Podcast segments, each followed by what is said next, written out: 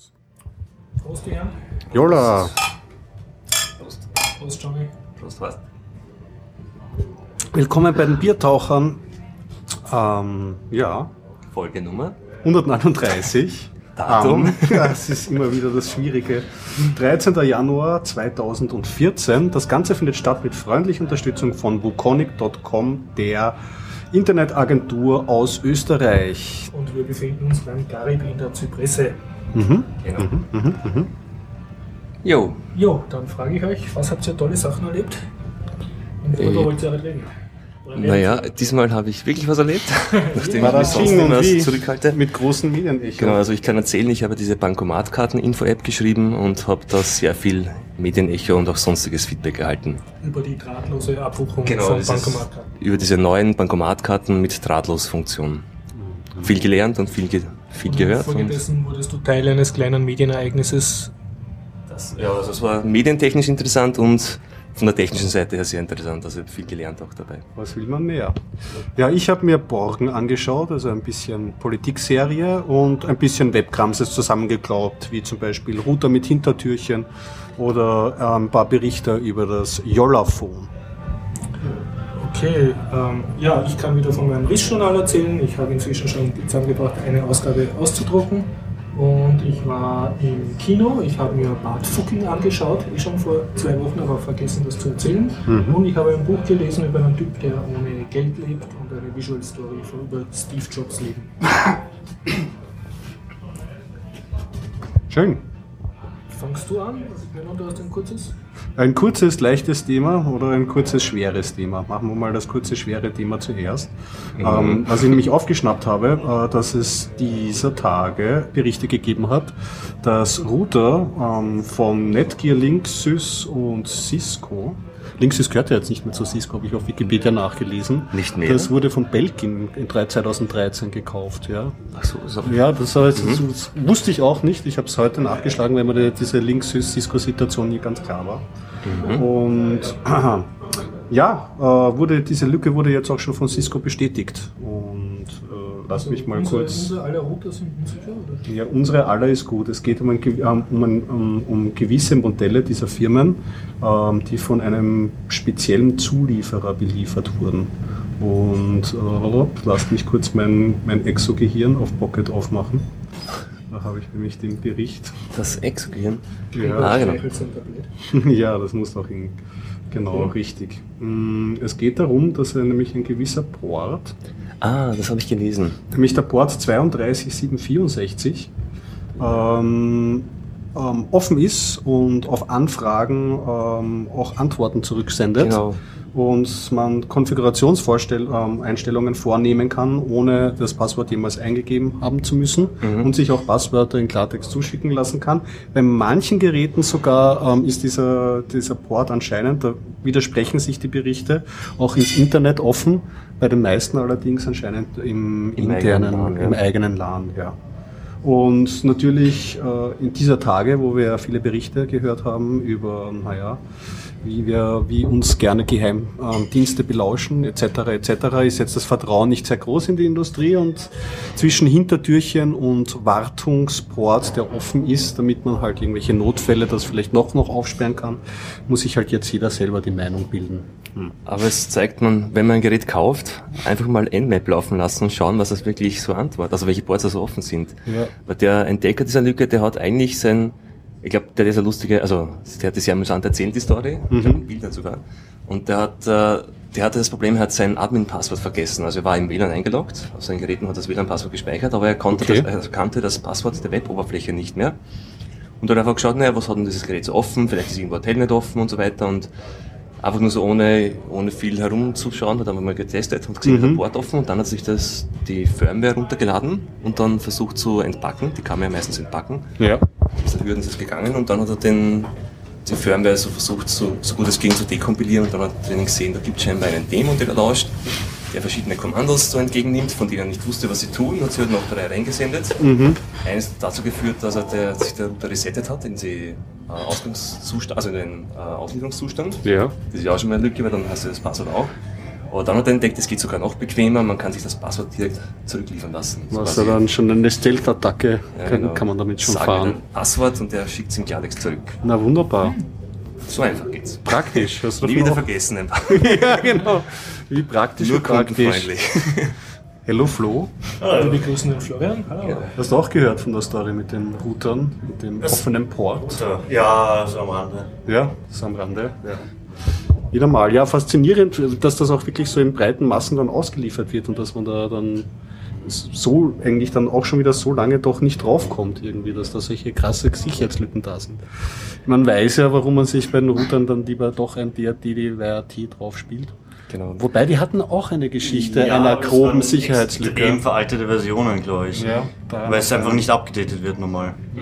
Das ist das größte Problem, dass die diese Open- und DTWRT-Router halt kein so ein Auto-Update-Feature haben und du als User richtest das einmal ein. Ja. Jetzt geht alles super toll in der Wohnung und dann hast du irgendwie, vergisst es, also der forget it und Das Problem zwei Jahre später. ist halt, dass andere Leute Ja. wieder ein gefälschtes Image unterschieben könnten. Genau, das ist genauso schlimm, Und der also- Router das automatisch einspielt, das ist auch blöd. Also man merkt schon, das ist nicht trivial. Also alternative Firmware hilft, aber auch nur, wenn man sie aktuell hil- ähm, hält und Ja. dann auch schaut, dass die Quelle, woher man es Die, bezieht. die WRT-Newsletter abonnieren oder so, wäre wahrscheinlich Das gut. ist, ist halt für den Durchschnittsuser leider nicht so bequem oder alltagstauglich. Also Newsletter abonnieren, Security-Mailinglisten durchlesen. Das Beim. Flashen, beim Flash automatisch E-Mail-Adresse angeben.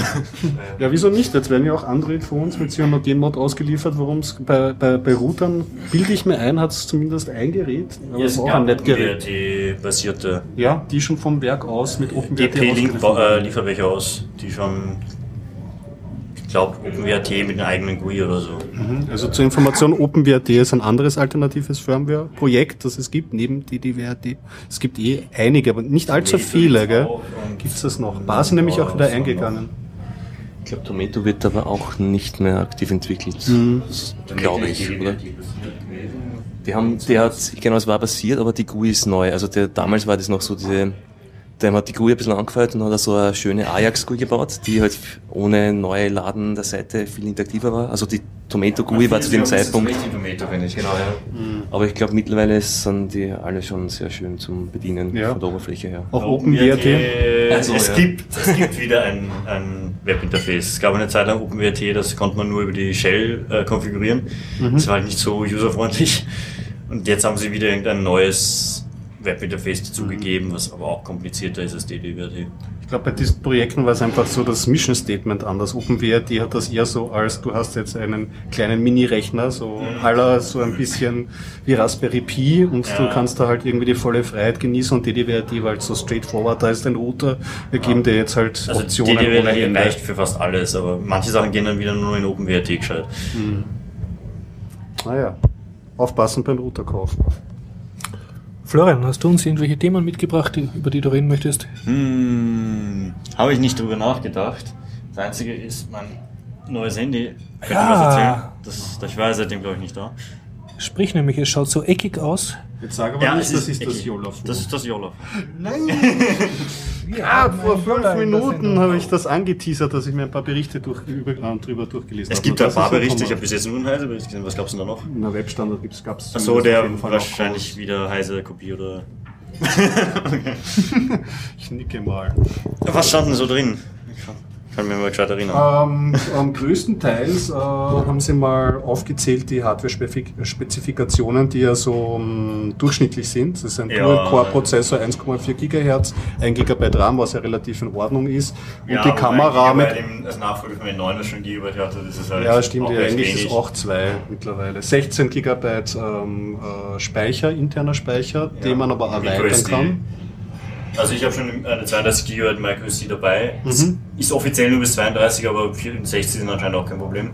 Ja, sofern man nämlich ein Linux-Filesystem verwendet. Was auch immer die jetzt schlucken. Äh, ButterFS ist so der Standard jetzt am ähm, ähm, Yola. Da bin ich aber höchster Freude. Endlich kommt mal ButterFS. Also ich, ich habe auf meiner SD-Karte jetzt ein ButterFS mit mehreren Subvolumes. Jetzt habe ich meine Musik in einer eigenen Volume und meine äh, Videos in einem eigenen Volume. Die mounte ich dann auch bestimmte Ordner, äh, bestimmte Unterpunkte. Sorry, ihr Nerds, könnt ihr nur kurz erklären, warum ein Yola so toll ist? Also, was hat das, was ein Wir äh, dürfen nicht die gesamte Konzernphone Genese nicht sagen, aber es ist ein Linux-basiertes mobiles Betriebssystem. No, es ist, äh, es hat ein, ein Standard Linux-Stack im Gegensatz zu Android, was wieder fast alles selbst gebaut hat. Also das ist jetzt eine Hardware-Sache, über die Sie reden. Nein, das ist Software. Also Yola kann ich mir auf jedes äh, ja. Handy drauf tun. äh, Grundsätzlich ich soll es auf jedem Ja. Android-Gerät laufen. Wenn zukünftig mal Ja, Ja. wenn es einmal die, die Images okay, gebaut ja. sind und so. Und bei Yola ist das Phone und Selfish OS ist eigentlich das Betriebssystem. Ja, Kurz gesagt, äh, genau. bei Android läuft ganz unten drunter auch ein Linux, aber wirklich nur das. Nur der, Aber der gut- gut Kern. verborgen. Genau, und zwar wirklich nur der Kern und der Ja. Kern. Alle Schichten drüber sind schon anders. Und bei Yola hast du wirklich viel mehr eigentlich ein Linux und nur die Oberfläche ist. Also ich bin dann freier als du Android-User. bist viel mehr vollwertiges Linux. Nicht Okay. nur so der Und ich bin Einheit. viel mehr root, kann ich das so Du verstehen? Viel. Naja, du hast äh, zum Beispiel, wenn du jetzt einen normalen Rechner nimmst, ein normales Linux-System, hast du auf vielen Distributionen zum Beispiel ein System D laufen mit Mhm. ein ButterFS, wenn es ganz modern ist, das File-System. Und naja, ein Wayland wahrscheinlich noch nicht. Erst, äh, Okay. Ding, aber es sind im Endeffekt die so State of the Art, die neuesten Sachen, die so im, in der Community gerade am werden sind. Also ich habe dann neueste Linux-Software auf meinem Handy. genau. Ohne dass Google da entscheidet, dass die drauf ist, sondern Ja, du kannst die Yola installieren, was du willst. Okay. Das sind Ex-Abkömmlinge von Nokia, die Mhm. irgendwie bei Nokia nicht mehr gefallen haben, ein eigenes Startup aufgebaut. Okay. Und es ist halt sehr gestenbasierend, das heißt, du hast wie beim N9 keine Knöpfe außer die Lautstärke und die Powerknopf. Hast Und du den sonst Rest nichts. musst du wischen. Ja, du kannst es halt umeinander wischen. Du hast jetzt auch Active Covers, das heißt, du kannst, Mhm. äh, indem du die offenen, du kannst dir die offenen Anwendungen anschauen. Ja. Kriegst du ein Symbolbild, beziehungsweise kannst auch wechselnde Sachen machen. Also das, und was ich hast beim zwei PC mit Gesten. Alt-Tab mache, kann so mehr, langsam mehr. auch- Es kann viel mehr als Mhm. Alt-Tab. Okay. Das N9 konnte das mit Alt-Tab auch schon. Aber du kannst jetzt zum Beispiel mit einer Geste, indem du äh, in eine Richtung, also auf dem Cover von einer Ja. bestimmten App, die gerade läuft, kannst du jetzt nach links oder nach rechts wischen und je nachdem einen bestimmten Befehl ausführen. Zum Beispiel Okay. deine Musik weiterschalten, pausieren oder. ich sehe hier gerade, ein refreshen. Cover ist so groß wie ein Viertel von deinem Bildschirm. Jein. Also, das wenn du weniger als dann vier, also wenn du mag, Ja. bis zu vier ist es halt so groß wie. Mhm, Und dann schrumpfen die. Genau, dann du und hast du Okay. Mhm. mal neun. Ab neun, also wenn du zehn Sachen offen hättest, Ja, wird es dann wird's schwierig. langsam Okay. schwieriger. Dann zeigt er dir immer nur die ersten neun und du kommst erst wieder hin, wenn du es wieder startest. Und dann hast du mir mal was erzählt mit so Deckeln, die ich mir kaufen kann, die dann Hardware-Zusatzfunktionen haben. Hat das mit Yola zu tun oder ist das, Ja, eine, das ist der- äh, nicht Das ist die, ja, das Phone halt. Du kannst, wenn du dieses Backcover, wenn man es runterkriegt, Also der ähm, Florian zerreißt jetzt gerade sein Telefon. ja, das Standard Backcover ist sehr billiges Plastik, da habe ich immer Angst, Hat dass ein es weißes zerbricht. Plastikteil hinun- hinuntergerissen. Man hat eben, ähm, kann man halt Ah, das fotografiere ich vielleicht. Ja. Naja, selbst der Akku. Das Netzteil dafür ist ein sehr billiges, schieres Also man sieht jetzt einen Akku Akku, eine Kamera und ein bisschen so bloßliegende Kontakte, Genau, und diese bloßliegenden Kontakte sind das Wichtige, weil äh, weil das sind die Kontakte, mit dem das ähm, Rückcover mit dem Handy kommunizieren kann. Okay, also da kann ich mein Handy jetzt sozusagen wie mit einem Expansion-Port von einem alten Homecomputer So in die erweitern. Richtung, ja, also alle Sensoren, und so, die in Handys drin sind, laufen normal über den i2C-Bus. Das ist halt so ein sehr simpler Bus, da kannst Okay. du Sensoren anschließen oder andere Sachen. Äh, und bei dem Gerät hast du eben Anschlüsse für den i2C und eine Stromversorgung. Das heißt, du kannst ein Cover machen, wo diese Pins mit irgendeiner Hardware verbunden sind und Also für Ja. unsere Hörer, man sieht hier äußerst unspektakuläre kleine Kupfer, Kupferpins. genau. Und du hast aber auch einen 5 Volt Eingang. Schaut Das so heißt- aus, als wäre eine Büroklammer stecken geblieben im Handy. Das heißt, du kannst dieses Gerät auch, also du kannst auch. Also ich ähm, könnte jetzt ein, laden ein damit. Mikrofon oder Mikroskop oder irgend sowas Seltsames ja, oder ein anderes anschließen. Funkding, Mhm, was okay. schon äh, in, in fast fertig ist, hat einer so zusammengebastelt, ist ein Wireless Charging. Das Mhm. heißt, du hast ein anderes Backcover drauf und kannst dann über, über Luft deinen Mhm. Ja. Akku laden. Oder kannst dann ähm, Solarpanel auf die Rückseite geben. Okay, super. laden. Angedacht ist auch Hardware-Tastatur, was ja auch so ein Straightforward-Ansatz Ja. wäre, beispielsweise. Das Also du, du hast sozusagen dadurch, dass du ein, ein Yola-Phone Oh, kaufst, ja. auch hardwaremäßig mehr Offenheit und mehr Erweiterbarkeit von Drittherstellern, wenn ich das richtig Ja, du kannst verstehe. dir im Grunde, jetzt leider ist die, die Spezifikation noch nicht fertig Mhm. äh, veröffentlicht. Man weiß nur so ungefähr, was es ist. Äh, und keine 3D-Files für das Backcover, das soll auch alles noch kommen. Dann kann man sich im Grunde selber. Äh, Da kann ich einen 3D-Printer mir Ja, selber genau. eine Handyhülle mit, mit Laserkanone die- Ja, und das ist das, was wir im Planen ist. Wir nehmen im Grunde dasselbe Design, was, wenn sie es veröffentlichen Mhm. mal ist, drucken es nach, machen es ein bisschen breiter und bauen zwischen dem Cover und dem Handy noch einen kleinen Funkchip vom Harald ein. Ein äh, Merkurboard. Genau. Okay, da wird der Harald eh bald kommen und das uns hoffentlich live in der Genau, und dann haben wir eben direkt mit seinem Internet of Things Wolke mit dem Handy direkt kommunizieren. Wow, ja. Die Grundidee, dass man das Smartphone hardwaretechnisch erweiterbar macht, ist eigentlich, das ist was wirklich Neues. Das machen, das gibt es ja im Grunde schon ähnlich mit den die NFC-Dinger, die im Akku drin sind.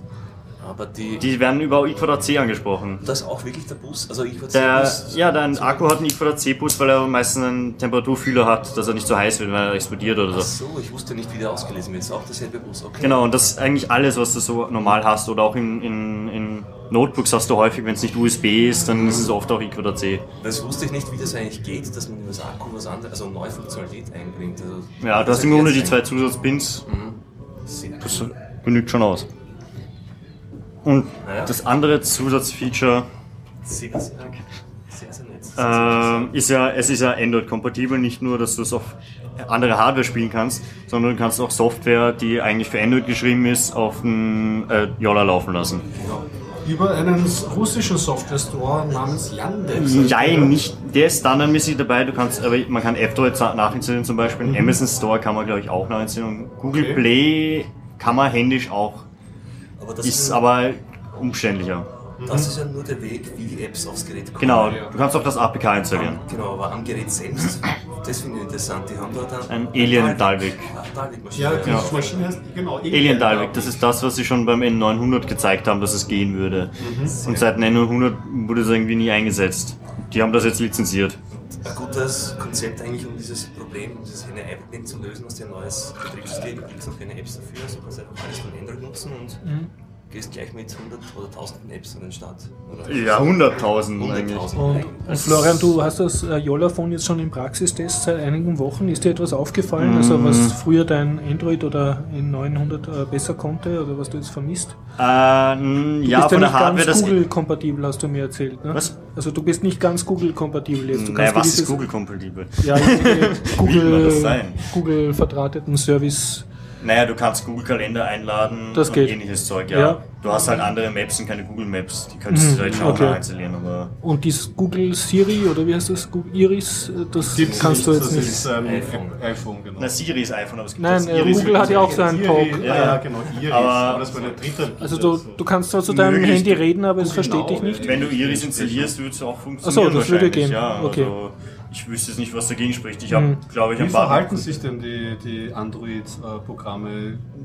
Ich kann mir vorstellen, dass es vielleicht ein paar mit den. Es ist nicht Fühlt ganz. sich gut an oder? Naja, es, es fühlt sich so an wie auf dem Android-Gerät. Also für mich ist es ein bisschen sehr hagelig, weil es, es ist schon sehr anders, wenn du irgendwie immer mit dem, wenn du nicht in der Mitte mit dem Daumen bleibst, sondern immer rauf musst ins Menü und dann unten bestätigen und dann links unten wieder zurück und wenn du einmal zu frei zurückgehst, dann Du schließt wirst sich aus der App. deiner Yola- Yola-Benutzerführung herausgerissen. Ja, Zwei Benutzerphilosophien, die halt dann unterschiedlich sind. weil Das Designkonzept von Android schaut halt anders aus. Aber es ist jetzt nicht so, dass du erlebt hast, dass eine Android-App sagt, ah, pfui, ein Yola, damit will ich nicht arbeiten. Es merkt ja nicht. Also es äh, zu Sachen, ich habe zum Beispiel Ingress habe ich nicht installiert bekommen, weil das braucht Google Services. Das heißt, du müsstest erst den Google Play und den Google Services nachinstallieren. Das will ich jetzt aber nicht unbedingt. Und sonst, es laufen auch 3D-Spiele, die für Android gemacht sind, laufen flüssig ohne und, Probleme. Und hast du Zugriff auf den Google Play Store? Nur wenn ich ihn nachinstallieren würde. Aha. Was aber schon anscheinend, du hast ja glaube ich bei, bei Cyanogen Mods haben auch keinen Google Play Store. Genau. Und ich stelle mir das schon ein bisschen kompliziert vor, weil auf Android, ich habe so viele Anwendungen gefunden, auch freie Anwendungen, zum Beispiel die Fostem-App. Ähm, ist offen und alles. Es- Und es steht eigentlich immer nur Download, ja, Link zum Google Play Store, super. Da kriegst du kein Paket draus. Aber wenn du jetzt ein APK-Paket wie das F-Droid hast, das kannst du installieren. Ja. Okay. Und wenn du das APK findest, es gibt auch einen, eine Web, einen Webservice, der kann über die, den Namen der App ähm, im Play Store dir ein Paket generieren. Was nur bei kostenlosen Apps funktioniert. Okay, okay. Ich weiß noch, zu Beginn, wie ja noch der Play Store noch Market hieß, da gab es ja auch mehrere so Dritt- also Dritt-Webseiten, die das relativ einfach machten, dass man direkt downloaden konnte. Also.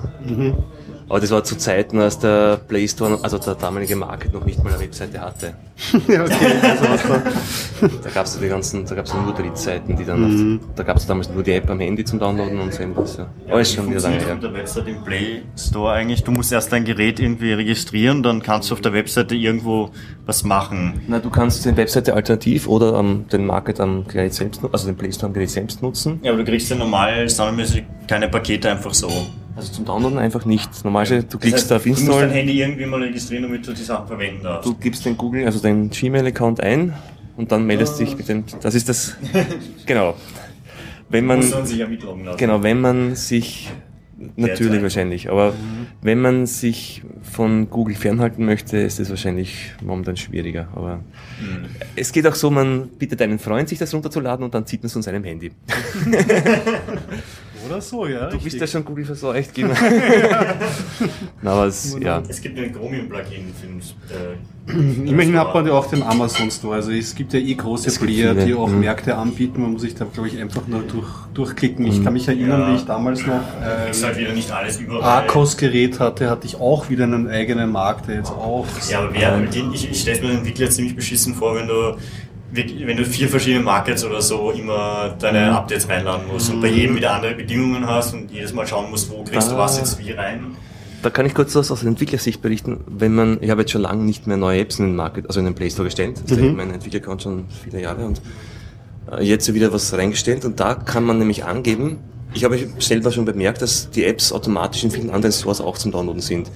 Und mittlerweile, wenn man es hochlädt, gibt man an, ob man erlauben möchte, dass die Apps auch in anderen, Play- in anderen Sto- also ob man anderen Stores erlaubt, dass sie diese vom Google Store runterladen und ihren eigenen Store übernehmen. Interessant, ja. Äh, funktioniert das mit, nur mit kostenlosen, oder? Nur mit kostenlos natürlich. Sonst musst du selber halt. Aber ist das dokumentiert, diese API? Dann könnte man ja das- theoretisch auch selber als End-User. Nein, das ist nur lizenztechnische Sache. Also du gibst das, also Entwickler gebe ich das Einverständnis in Form einer Lizenz, dass andere Stores die Freiheit haben, dass sich, man, wie auch immer, das weiß ich nicht, wie sie das machen.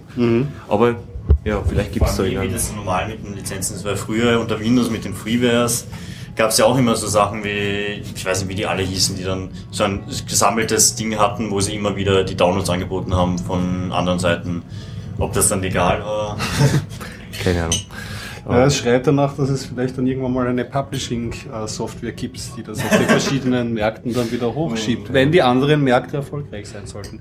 Also wie gesagt, beim Yola kann ich, wie du schon gesagt hast, das ist anscheinend ein, es ist ein anderes Benutzerkonzept, nicht so gemütlich. Wofür es am Anfang sicherlich Starthilfe gibt, ist einfach in Sachen Spiele, weil Spiele denken sich meistens eher ein eigenes Benutzerkonzept aus. Ja, also Spiele, ich habe ein paar Sachen, Spiele drauf. Ich habe sogar Spiele gefunden, die Spaß machen und kostenlos sind für Android. Oi.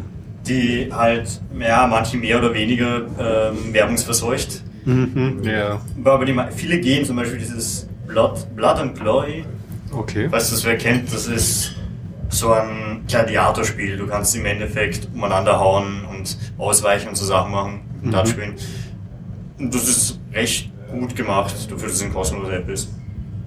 Also das funktioniert auch ähm, und performt auch irgendwie. Also diese Ja. Alien Dalvik Engine ist einfach. Es, ich merke, ich weiß nicht, wie es auf ein Android-Gerät laufen würde, aber die, nachdem auch die 3D-Spiele ohne Ruckler laufen, Na super, dann ist wahrscheinlich eh genau das, was sie wollen. Irgendwie so.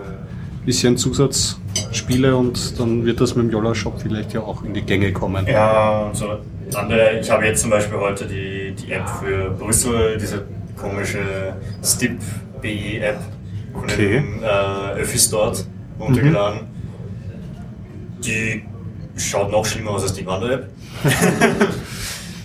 ja, aber solche Sachen wird man halt nicht so früh irgendwie für, für YOLO oder anderes kriegen. Da, ist, da kriegt man im Endeffekt ein iPhone und eine Android-App. Genau. Als Windows, auch für Windows Phone oder Blackberry oder was auch immer, hat man da schon ein Problem. Aber interessant, da sehe ich schon nämlich auf dem ersten Screen VLC, Video LAN Client, irgendwie so das Schweizer Taschenmesser für Videos abspielen. Und Genau, das ist das eine native App oder ist das Android? Das ist Android, aber das ist halt die Beta-Version, die ist halt vom F-Droid installiert, glaube ich. Hm. Ist ein bisschen wackelig manchmal. Also ich habe es schon ein paar Mal gehabt, dass sie abgestürzt ist bei bestimmten ähm, ähm, Dateien. Ja. Und interessanterweise spielt es zum Beispiel kein H264 ab. Das macht das VLC einfach lizenztechnisch anscheinend nicht. Das geht wiederum in der, in der nativen App am Yola. Okay, da Aber- braucht man dann wirklich den Ja, Zugriff auf die Aber auf der nativen funktioniert wieder Xbit nicht, was wiederum im VLC geht. Aber andere Frage habe ich noch äh, bei Apps, die spezielle Hardware-Zugriffe benötigen, wie zum Beispiel Kamera oder NFC oder andere Dinge. Hast du da schon Erfahrung gesammelt, was auch alles Kamera geht? wurde erst mit dem, ich glaube, mit dem ersten Update kurz vor Weihnachten freigeschalten, weil das war anscheinend, äh, erster war die API nicht freigeschalten für, für Android. Das haben sie sehr Mhm. schön nachgebessert, weil sie draufgekommen sind, dass die, äh, die Leute irgendwie ja schon eine Taschenlampen-App machen wollte und das ist halt bei der Kamera dabei, Genau. der Flash. Mhm. Und deswegen haben sie das freigegeben, dass man schneller mal die, die Taschenlampen-Apps von Android verwenden kann. Ich verwende momentan die Android 4.4 Kamera-App zum Fotografieren. Achso, das Icon ist nicht nur zufällig gleich, sondern ist. Okay, weil Genau, das andere schaut auch ähnlich aus. Ich dachte mir es schaut ich genauso aus. Die Yola-Version jetzt deinstalliert, weil ich es geschafft habe, äh, mit einem Entwicklermodem irgendwas zu installieren oder zu deinstallieren, dass die Kamera nicht mehr funktioniert hat. aber sie funktioniert noch mit einem Android, was sogar auch, glaube ich, aus dem F-Droid. Ich weiß nicht, wie das mit der Lizenz funktioniert. die Open Source, also die, die vom, im Open Source Projekt sind, die, die Applikationen sind ja auch alle selbst Open Source. Also nur wenn du ein Gerät kaufst, wie zum Beispiel das Nexus 4, also dann ist ja eine andere Kamera-App drin. oh, das ist eine andere. Das ist die zum Beispiel mit den Fotos 4 und so Das Dinge. ist auch die, kann- einzige App, die einen kleinen Bug hat. Dass sie dass- abgeschnitten ist. Ja, weil es nicht richtig. Es funktioniert zwar zu verwenden, aber man hat alle Buttons nur halb, weil die, die Menüleiste Genau. drüber ist. Aber du siehst zum Beispiel, hier hast du äh, Panoramakamera und normales Foto, aber nicht zum Beispiel, dass es äh, Fotos 4 mit den 360-Grad-Fotos Ist das wieder ein Nexus-Ding oder Das ein ist dann, oder diese irgendwas? App ist nämlich dann nicht Open Source und die kannst du mit diesen Google Apps halt mit installieren, aber Oh. ja, das ist halt diese Lizenzgeschichte. Ja, und bei Android ist noch das Problem, dass Android einen eigenen ähm, Multitasking-Screen hat. Das heißt, man hat das Multitasking von Android drin, nicht direkt im, im Yola integriert. Das heißt, man öffnet eine zweite Android-App und hat immer nur ein Symbol für die letzte Android-App. Die muss man, dort muss man reingehen und wieder So genau, genau Okay. so ein Screen, wie man halt von Android gewohnt ist. Wobei ich mir da auch noch nicht sicher bin, was davon wirklich läuft und was davon nur kürzlich geöffnet war und manchmal ist, läuft irgendwas, was nicht drinnen ist. Ja, es ist, Android ist das, äh, der Lifecycle ein bisschen, ich weiß nicht, wie es anderswo ist, aber Ja, die- versucht halt intelligenter selbst zu lösen. Im Hintergrund. Wie schaut es mit der Update-Politik aus? Weißt du schon irgendwas? Hast du schon Updates bekommen? Ich habe schon zwei Updates bekommen bis jetzt. Over the air? Also Genau, ja. und Er sagt neues Update, was auch das Problem ist, dass irgendwie seit ein paar Tagen habe ich jetzt auch den Bug, den viele andere haben, dass er das letzte Update irgendwie als neu erkennt. okay. Ja, das wird vielleicht, das hoffentlich beim nächsten Update wieder, dass das dann auch gefixt ist. Aber ja, es wird, ich rechne mal damit, dass jedes Monat oder so mal vielleicht ein neues Update kommt. Haben Sie vor, ähm, die, das äh, Sailfish OS auf andere Devices von anderen Herstellern auch draufzubringen? Ist das- angedacht, ja. Ist angedacht. Sie wissen aber noch nicht, wie sie es genau machen mit Lizenzmäßigen und ähnlichen Zeug. Ich hoffe, Sie sind, also ich bin ja eigentlich für offen, aber ich hoffe, Sie sind streng. Weil ich den Horror der Fragmentierung unter Android mitgemacht habe und dass Sie zumindest irgendeine Verpflichtung einführen, dass Sie wirklich auf die Updates äh, irgendwie synchronisieren oder zumindest halbwegs Ja, ich glaube, sie wollen, sie wollen auch irgendwie das, das Sailfish an sich als Betriebssystem anbieten für den chinesischen Markt, weil die anscheinend gewohnt sind, dass sie irgendwie andere Firmware installieren auf ihren Handys. Was in, in europäischen oder amerikanischen Markt überhaupt nicht ist. Ja, ja. Das heißt, es wird wahrscheinlich die chinesische Version in, äh, so in China ange, angeboten werden. Und es gab auch schon Fotos, wo ein Entwickler auf ein Nexus 7 Sailfish hatte. Ja, schön. Also es sollte, glaube ich, von den Treibern und so, sollte es eigentlich kein Problem sein, das auf quasi allen Android-Geräten laufen zu lassen, wo der Boot-Manager frei ist. Die Verwandtschaft macht sich bezahlt, sehr schön. Cool. Also zufrieden mit dem Device so für die ersten. Ja, also es ist jetzt Mittelklasse-Device. Von der Hardware ganz okay. Aber ja, es ist offiziell noch besser. Ja. Es hat noch einige, einige kleinere Unschönheiten und Bugs. Aber das, das Grundprinzip mit der gewissen Steuerung hat schon Potenzial. Und mit den Android-Apps kann man noch sehr viel verwenden. Also man kommt durch. Ja, aber bei N9 war es irgendwie das Problem, dass am Ende zwar für alles, fast alles irgendwie eine App da war, was man so gebraucht hat im im Alltag, aber nicht so viel. Und jetzt der, die nativen Apps sind schon sehr stark angestiegen, es kommt irgendwie mehr vor als beim N9 damals. Und Android-Apps sowieso unendlich viel. Cool. Ja gut, so endlich mal ein Device mit alternativ mobilen Betriebssystem, das da wirklich auch mal am Tisch liegt, das man anfassen kann. Äh, Firefox OS gibt es ja auch ähm, schon Phones, aber... Mm, Das Developer-Version Ja, ja, aber... Ich habe schon mal ihn live gesehen. Ja? Zumindest, naja, nicht im Betrieb, aber die Hardware. Aber das wäre auch noch ein interessanter Mitspieler im Sektor. ja, die, die wollen, sie sind ja, glaube ich, äh, Tyson-kompatibel.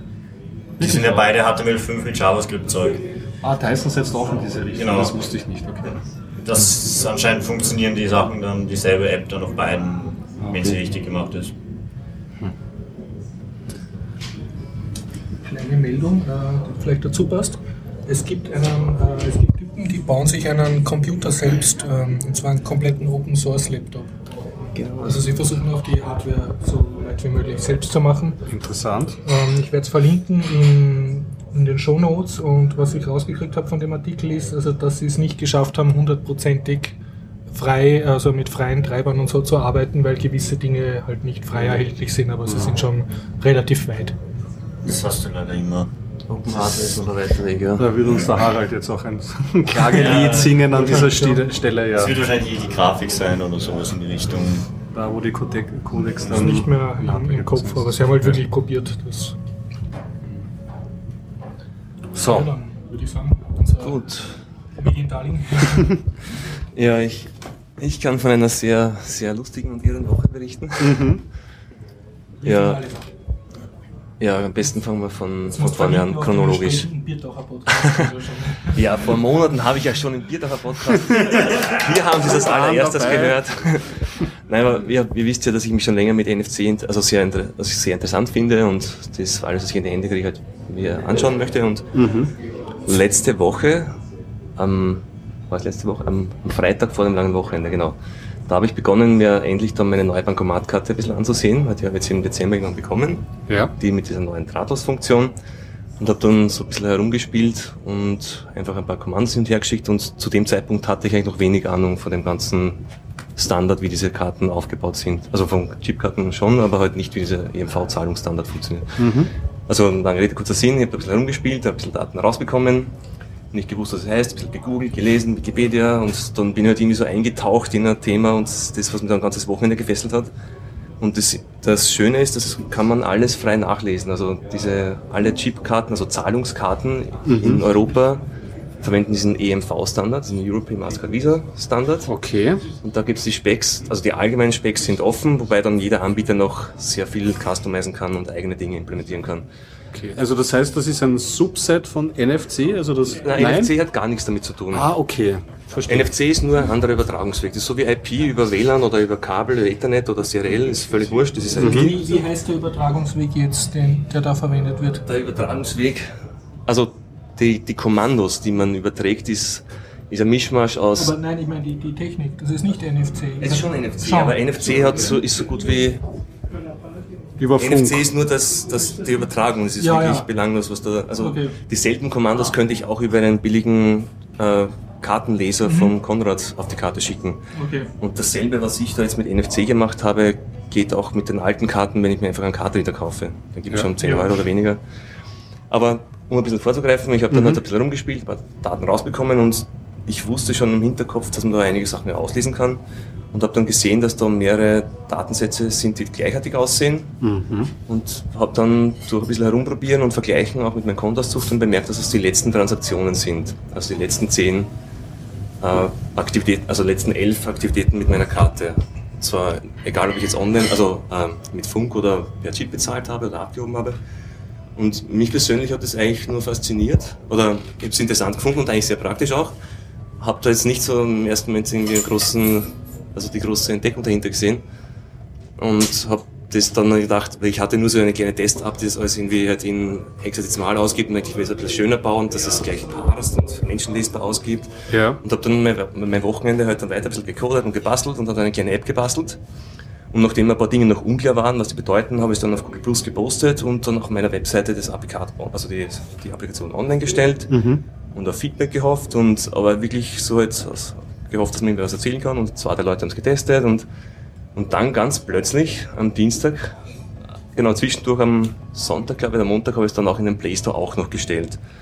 Ja. Und am, am Dienstag, der erste Arbeitstag am Freitag war das, am Abend, läutet plötzlich mein Handy und ruft mich ein Redakteur vom Standard an. ich habe zuerst geglaubt, das ist das Abo-Service. Und scheinbar hat das die alle sehr, also die hat mir das wirklich gesagt, ja, es ist alle ganz baff, sie haben das in der Redaktion ausprobiert. Ja, und, und wie sind die auf dich gekommen? das Über- weiß ich nicht Weiß genau. nicht. Also ich habe Ich meine, lesen die deinen Twitter-Stream? oder? Nein, ich habe ich hab nicht viele Follower, aber es haben, ich glaube, du hast das einmal, also Florian hat es glaube ich mal geliked oder irgendwas, retweetet. Ja, ich glaube. Also es war auf Twitter, Google Plus und auf deiner eigenen Homepage. Also ich das, hab- das sind die drei Möglichkeiten. Homepage habe ich nichts, also ich hab, auf meiner Okay. Homepage habe ich nur den Das heißt, die haben gehabt. dann irgendwelche Keywords äh, durchsucht im Web und sind irgendwie draufgekommen. Ne? Na, Ich glaube, es war auch eine zeitliche, glückliche Korrelation, weil nämlich am, am Dienstag, am Morgen, habe ich noch das Morgenjournal auf Ö1 gehört. Ah. Und da war ja das Thema von der, vom Konsumentenschutz. Also von der, der VKI hatte am Dienstag in der Früh diesen Beitrag, dass das Zahlen ohne PIN problematisch ist. Und scheinbar war es halt eine glückliche Fügung, dass es halt gut dazu gepasst hat, dass ich auch was mit NFC und Bankomatkarte gemacht habe. Und dann ist die Recherchemaschinerie schon in diese Richtung Ja, genau, gelaufen also- und dann. Ich weiß nicht, wie genau die dann auf mich aufmerksam wurden, aber auf jeden Fall hat dann dieser Herr Sulzbacher vom Standard diesen Artikel noch am selben Abend geschrieben und im Online-Standard veröffentlicht und dann am nächsten Morgen auch im Print-Standard. Und dann ist plötzlich losgegangen. Dann haben halt wirklich dann sich mehrere Radiosender und Zeitungen gemeldet und Ja, so habe ich es nämlich auch mitbekommen, weil ich ja Twitter nicht mehr lese und das war dann der erste, wo ich, oh, das war so wirklich dann vor allem am nächsten Tag. Ich habe den, den Webstandard-Artikel, war ich dann, hey cool, so ein bisschen stolz auch und so. Ja, klar. Und dann auf einmal am nächsten Morgen kommen wir aus der Dusche raus, schon drei Anrufe in Abwesenheit, ja. Und dann also beim ersten einfach zurückgerufen und dann auf einmal gemerkt, hoppala, die haben ein Interview und ich stehe dann da in der Boxershort und ganz eng. Und sagt das- irgendeine von diesen äh, äh, durch die Bank äh, kommerziellen Medienagenturen hat sich irgendwie erkenntlich gezeigt für deine Zeit und deine Expertise? Ähm, Ist ja Ich nicht so, dass die Artikel, die sie über dich schreiben, nachher frei, frei lizenziert sind oder der Menschheit zur Verfügung stehen. ja, ich muss sagen, ich habe nicht gefragt oder so oder nichts verlangt. Ausnutzen Aber es wurde mir auch nichts angeboten, das muss ich auch sagen. Und wie gesagt, äh, mir ist auch verschiedene, also es gab auch verschiedene Umgangstöne, wenn man so sagen möchte, wie die Leute auf, an mich herangegangen sind. Und das, der, der allererste war wirklich sehr, sehr interessiert und der hat auch versucht, das wirklich zu verstehen. das ja. der Standard. Das war der, der Sulzbacher vom Standard. Mhm. Eben dann noch, also eben dann nach dem Gespräch habe ich noch kurz im Standard gesucht, was schreibt er eigentlich sonst so und was ist eine gute Idee, mit dem zu reden und was ich Ja, kurz die. Panik bekommen. und auch hatte ich Angst, dass da nicht irgendwas falsch rüberkommt, dass ich dann vielleicht auch falsch ausgelegt wird und aber das, der Artikel finde ich war sehr in Ordnung und hat nichts versprochen, was nicht wahr ist. Und wie gesagt, es, es ist ja nichts eine Sicherheitslücke in Ja. dem Sinne, dass ich jetzt Geld klauen kann. Ja. Ich selber habe es ja gar nicht als Lücke gesehen, ich habe es nur interessant gesehen. Man privatsphärentechnisch ist es natürlich bedenklich vielleicht, aber mit entsprechendem Equipment kann man jetzt die letzten Abhebungen sehen, aber ich kann jetzt nicht den Geld klauen. Aber, aber auf jeden Fall, es hat halt beigetragen, dass dann plötzlich andere Medien gemeinsam mit diesem VKI-Thema halt auf das Ganze aufgesprungen sind. Und ja, Future Zone hat ja auch einen Artikel gebracht und so, es war jetzt einfach, ist durch die, durch die, durchs Web getrieben worden, die Sau. ja, genau, es war dann nicht zwei Tage lang und Und du hast gesagt, die waren höflich, hat es andere Töne Na, höflich aufgegeben? nicht. Ich meine, von der Art, wie sie die Fragen gestellt haben und so und interessi also ehrlich interessiert oder interessiert an, an Schlagworten oder Also, interessiert an, an so dass dann quasi ja und wo ist kann ich jetzt können Sie jetzt mein Geld klauen oder ist jetzt mein Konto schon leer oder so Dinge oder oder auch die Frage stellen, also Sie haben ja, Sie haben ja die neuen Bankomatkarten geknackt. Ja, und, Johnny der Hacker. und dann holst du halt aus und sagst, nein, ich, ich habe dann gar nichts geknackt und es ist auch keine Sicherheitslücke in dem Sinn, ich kann jetzt niemanden, niemandes Geld klauen. Aber da muss man stark differenzieren, ja, klar. ich habe dann auch bei manchen wirklich mehrfach wiederholt, dass ich, dass, dass nichts gehackt ist, nichts geknackt ist, nichts unsicher ist. Die zweite Frage war, wie fühlt man sich als Hacker oder was? Und vor allem, Naja, Hacker im, im eigenen Sinne schon. ja, Hacker ist es ja. Also Hacker Aber ist es ist neugieriger, Hacker, neugieriger Umgang das- mit Technologie und, Genau. und wie gesagt, nicht Nur wenn man mal Hack sagt bei, bei Medienleuten, dann verstehen sie immer was Falsches drunter. natürlich Medien. Medien Traurige Hacker-Cracker-Definitionsproblem, ja. Und es war ja auch nicht mal, muss ich auch ganz ehrlich sagen, nicht mal originär. Also es ist ja nicht von mir. Ich war bei weitem nicht der Erste, der das gezeigt hat, dass man diese Daten aus den Karten auslesen kann. Denn, wie schon erwähnt, dieser, Zahn, also dieser Zahlungsstandard, der ist dasselbe, auch schon auf den alten Karten, und zwar schon aus den 90ern. Also auf den alten Karten ging ja noch mehr. Genau. Kann man auch sagen, von wo abgehoben wurde. Genau, also dieser EMV-Zahlungsstandard sieht eben vor, dass man so Transaktionslog speichert. Wie dieses Log aussieht, ist ebenfalls frei definierbar durch den Karten-Issuer. Also der kann selber festlegen, welche Felder er in dieses Log reinschreibt.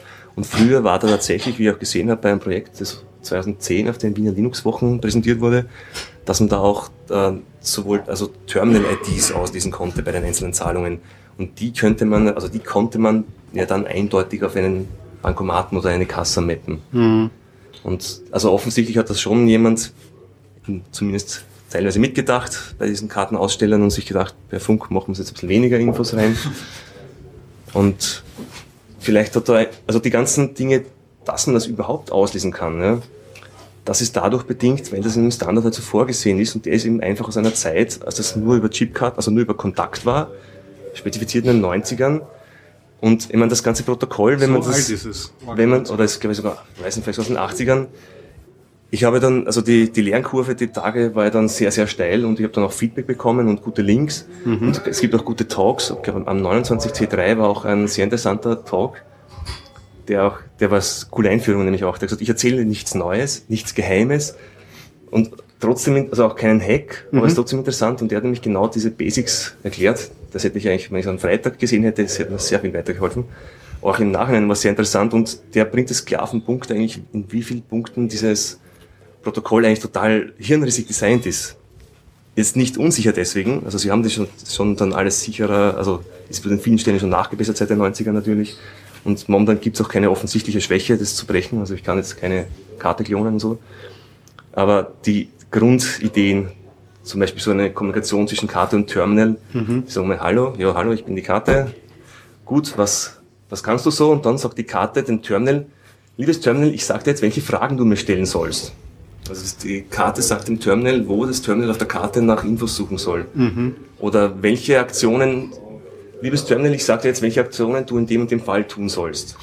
Also wenn die, das, also die ganze, äh, die ganzen Anweisungen stehen auf der Karte und das ist eigentlich das Device, das ja in der, in der Hand des, des, also des Angreifers liegt, also wenn sie jemand angreifen möchte. Mittlerweile ist alles gesichert, indem da alle signiert sind, dass man sich verändern kann und auch nicht klonen kann, aber prinzipiell vom Ablauf irgendwie hätte ich es mal, also wenn ich so ein Protokoll entwerfen müsste, hätte ich es irgendwie andersrum gemacht, dass ich mir das Terminal als vertrauenswürdiges Device definiert hätte, aber Da sieht man schon einfach äh, die, die Denke aus den 90ern halt noch irgendwie noch nicht so. Aber das ist schon sehr, sehr tief und ich möchte auch nicht jetzt da ins Detail gehen, weil das kann man erst nachlesen und ist wahrscheinlich nicht so Ich habe interessant. da auch ähm, irgendwie, aber vielleicht auch total falsch aufgeschnappt, dass äh, die Universität, wer ist da so, Spezialist Hagen? Die NFC Research Lab in Hagenberg, die verfolge ich eh schon länger. Die, Genau, dass die jetzt einen durchaus einen Angriffsvektor gefunden haben, der aber halt nicht sehr praktikabel ist, also nur sehr theoretisch aus, Genau. ausbeutbar. Aber das ist auch schon alt. Also natürlich nichts deswegen weniger interessant. Es gibt- Ja. Aber da gab es auch schon auf der DEFCON, glaube ich, die Papers. Also es gibt auch schon länger im, im, Netz und auch die Software.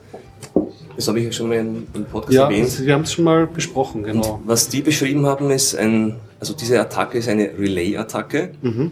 und, oder Proxy-Attacke und da geht es eigentlich darum, man, man forwardet einfach das, was die Karte sendet. Also man, ich kann die Karte Genau jetzt nicht, genau. ich kann jetzt nicht den Private Key aus der Karte auslesen, weil den verrät sie nie. Also sie schickt nur was rein, die Daten, sie signiert die Daten, also sie unterschreibt die Daten, schickt sie wieder raus. Ich kann nur prüfen, ob die Daten signiert sind. Ich bekomme den Key nicht raus. Aber was ich machen kann, ist, wenn ich die Karte besitze, ich kann sie einfach mit dem, das eine Handy an die Karte halten, das eine Handy schickt, also ich brauche zwei Handys, die miteinander verbunden sind über Internet. Ein Handy halte ich an die Karte, das andere halte ich an die Kasse und die Handys können räumlich sehr weit voneinander entfernt sein. Also ich kann über das Internet jetzt sehr weit machen. Ja. Das ist, die einzige Grenze liegt in der Ping-Zeit. Das darf halt nicht zu lange dauern, sonst geht das So. Terminal in der Timeout. Ja. Wobei das ein sehr lang, viel zu langer Genau. Zeitpunkt, äh, Zeit definiert Aber es ist. ist noch im Millisekundenbereich, also ich kann jetzt nicht so eine halbe Sekunde lang weggehen. Naja, es funktioniert nur UMTS. Sie haben es, glaube ich, mit Kreditkarten ausprobiert über Genau, UMTS. Und die haben das bewiesen und gezeigt und die haben es eigentlich deswegen, also diesen Proxy, äh, NFC-Proxy gebaut, damals, Mhm. um das Protokoll zu analysieren. Das ist nämlich ein einfacher Weg, das mitzuschneiden, die Kommunikation. Ah, klar, Und das ist halt, wie praxistauglich diese Art des Angriffs ist, also das bedeutet ja wirklich, dass ein Angreifer jetzt an deiner Hosentasche mit einem Lesegerät sehen muss und in derselben Sekunde muss der andere an einer Kasse stehen und bezahlen. Und jetzt einfach eine Kasse selber nehmen und das auf mein Konto überweisen, so wie sich manche vorstellen, geht ja nicht, weil nämlich der, der Supermarkt, bei dem du bezahlst, der bekommt ja das Geld, das du bezahlst, von der Firma PayLife oder von der Firma PSA. Also der muss ja dort ein Vertragspartner sein. Mhm. Das heißt, ich kann jetzt nicht mit meinem äh, Diebstahl und Co-Business ein, eine Bankomatkasse ordern und dann, und dann alles auf mein Konto überweisen lassen, weil da wird mein kürzester Zeit mein Händler-Account gesperrt, ich bin dort namentlich bekannt. Also man kann das nicht so einfach mit auf diese Art und Weise ja. die, also wirklich glaube ich, was Dinge klauen. Viel wahrscheinlicher ist es, dass man die Karte verliert und jemand zahlt halt viermal oder fünfmal diese 25 Euro damit. Aber wie viele Leute haben sich jetzt die App schon runtergeladen? Ähm, am ersten Tag waren es zwei, am zweiten Tag waren es vier, dritten Tag waren es 1000. dann ist es so jeden Tag circa, also dann, dann waren es 1000, also ist dann erst 1000, dann 800 dazu, dann ist dann sehr stark wieder abgeflacht und momentan sind es circa 4000 mhm. oder 3900, glaube ich. Und jetzt sind es pro Tag nur noch einzelne weniger. Also es, man merkt, das Interesse ist auch wieder abgeflacht nach den Medienartikeln. Und das funktioniert jetzt auf ähm, allen NFC-enabled Android-Devices oder gibt es da noch ähm, Unterschiede? Es, es funktioniert ab Android-Version 4.03 und zwar auch nur, weil ich faul bin. ich habe mir da einfach geteilt, weil das erspart und mit, mit älteren Versionen, da was dann andere APIs oder weniger bequeme APIs zur Verfügung und ich habe mir gedacht, jetzt, ich habe es ja nur für mich gemacht. Ja, genau, da wolltest du mal. Ursprünglich habe ich es nur für 4.4 gemacht und dann habe ich gesagt, wie weit kann ich runtergehen, ohne dass ich meinen Code ändern muss und dann bin ich auf 4.03 gelandet. Mhm. Willst du die App noch erweitern oder schon machen? Hast du noch ähm, aktiv oder bist du jetzt, ich, jetzt mal da?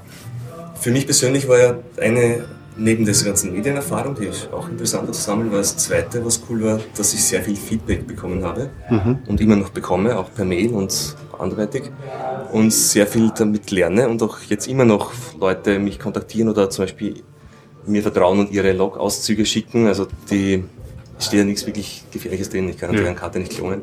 Und daraus lerne ich immer noch ein bisschen mehr als best verstehen und ich habe jetzt noch zwei Updates gemacht, wo ich es ein bisschen grafisch hübscher aufbereite und die Transaktionen ein bisschen besser aufschlüssele. Mhm.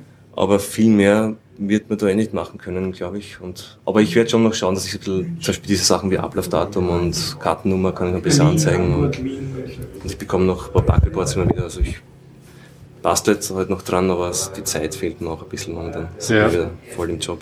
Aber super, es schafft auf jeden Fall mal Awareness, oder? Dass die Leute, die das auch in, auf den Markt werfen, mal sehen, dass mhm. die Leute sich das jetzt auch anschauen.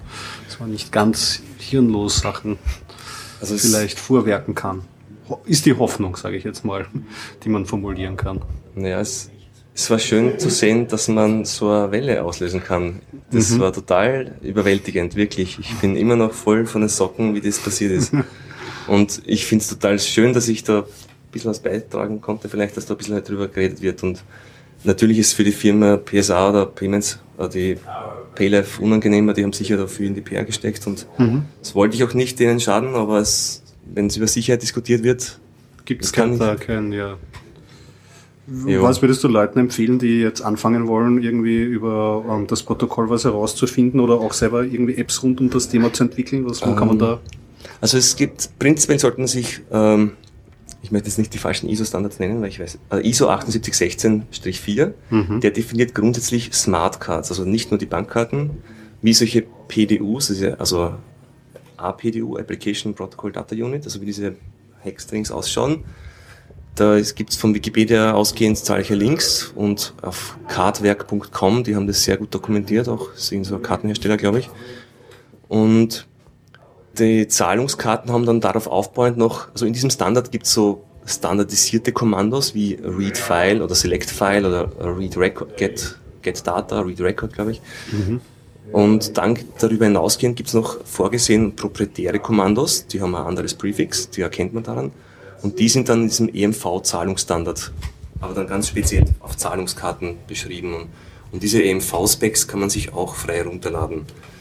Und die Sachen habe ich, also im, bei mir in meinem GitHub-Repository habe ich ein kurzes README geschrieben, wo unten noch die Links sind zu allen, also zumindest zu vielen Seiten und, Ah, und Dokumenten, wo ich halt dann immer manche erst später entdeckt, die mir früher nützlicher gewesen wären, aber Wie es so ist. und auch die, also viele, es gibt interessante Talks zum Beispiel, weil diese, die Specs selbst, die EMV-Specs sind äh, vier Books und dann noch viele Anhangbücher, die alle mehrere hundert Seiten haben. Also es ist dann, die habe ich nicht wirklich gelesen, sondern ich habe immer nur nach Dingen gesucht. Also wenn ich bin auf etwas gestoßen, ein bisschen recherchiert, dann draufkommen und habe dann, also erst, ich hätte mir es zuerst gescheiter durchlesen sollen, dann wäre ich wahrscheinlich schneller vorangekommen.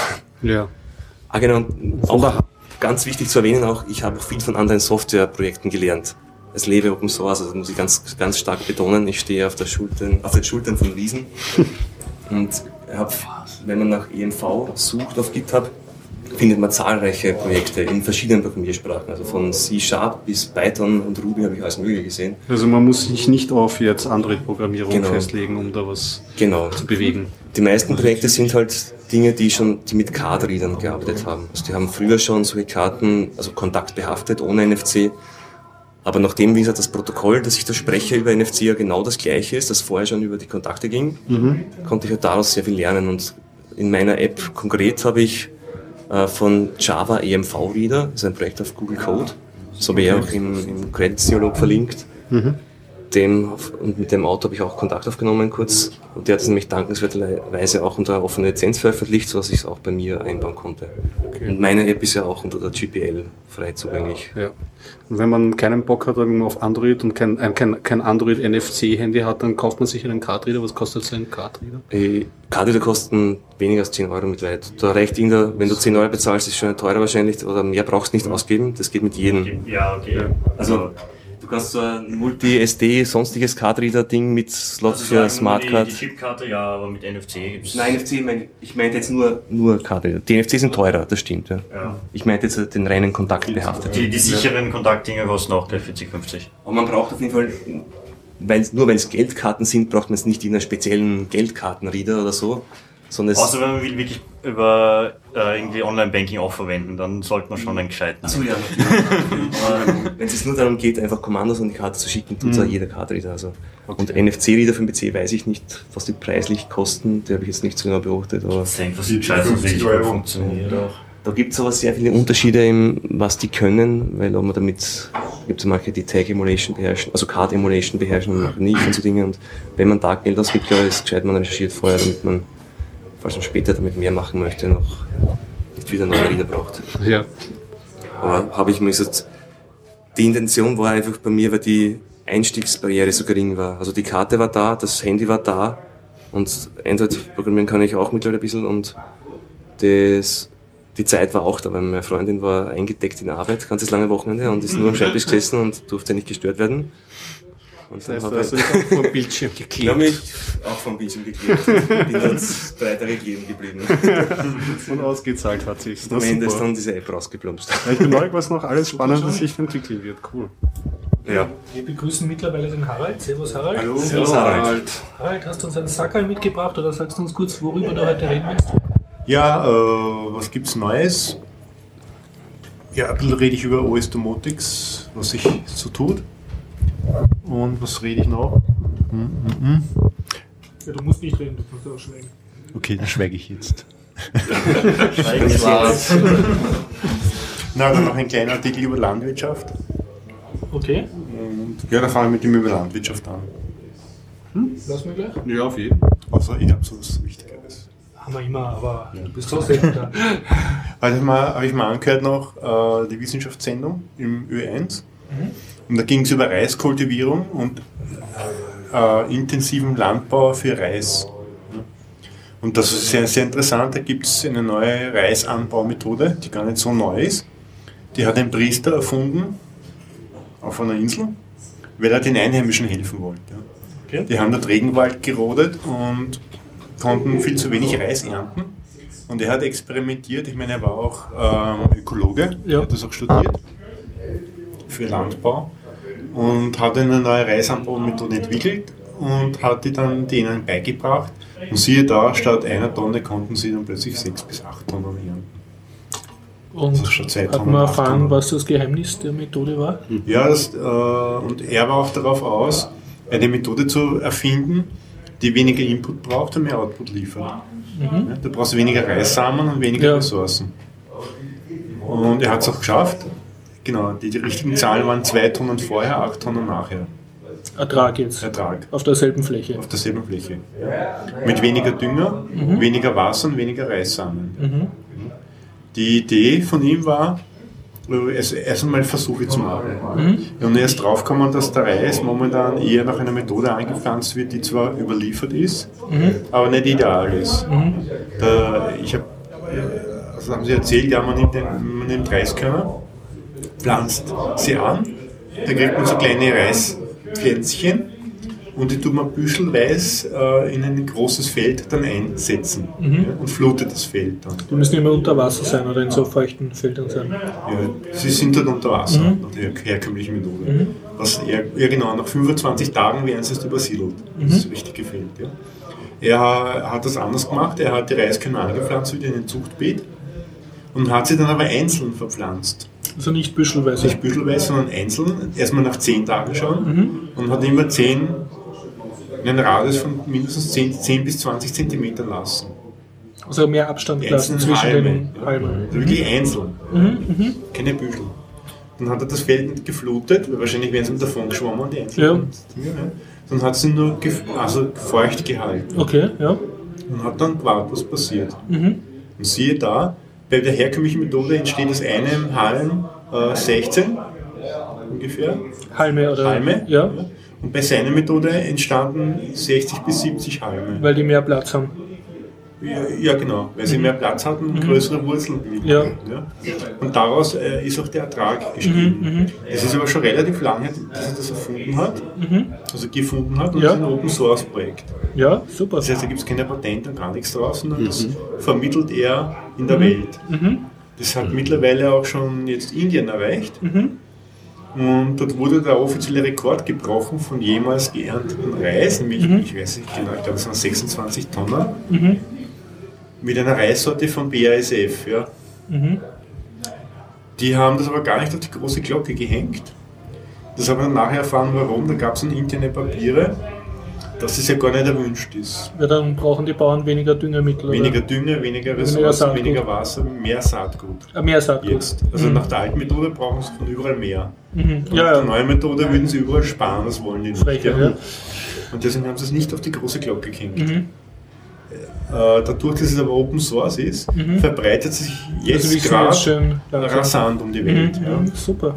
Und es können sich auch Leute von ihren kleinen Feldern ernähren, Mhm. die früher nur vier Monate durchkamen, kommen jetzt ein Jahr durch oder Mhm. mehr. Ja, Super. Überschuss. Und so kann der Welt geholfen werden. ne? Hat mich fasziniert. Was mich dann verwundert hat, typisch äh, ORF, Mainstream, ja, jetzt bringen sie es.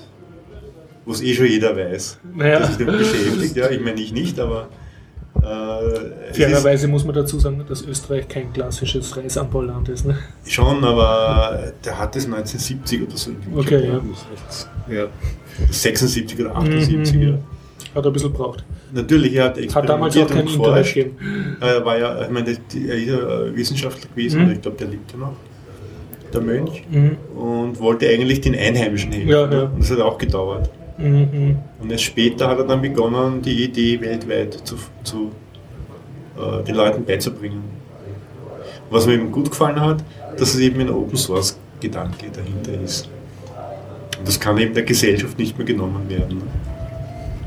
Hat mir sehr gut gefallen. Weil es wirklich um Mengen geht, ja, statt, statt 2 Tonnen 8 in dem Gebiet, wo er das probiert hat, und, und mit gewissen Hybridpflanzen äh, schafft man gewaltig mehr. Ne? Mhm. Ja. Was hat sich sonst getan? Ähm, ja, OS Domotics hat sich was getan. Wir haben ein Treffen gehabt, vorigen Mittwoch. Mhm. Da haben wir uns mal zusammengesetzt, so, ja, jetzt nehmen wir was in Betrieb. Und das, Das hat aber dieser Do-it-yourself-Workshop Metanet. Do-it-yourself-Workshop, Mhm. ja. Äh, wobei es dann weniger zu einem Workshop wurde, sondern eher zu einer Vorführung von Leuten, die, die damit experimentieren Mhm. was wieder anderen geholfen hat. War recht interessant.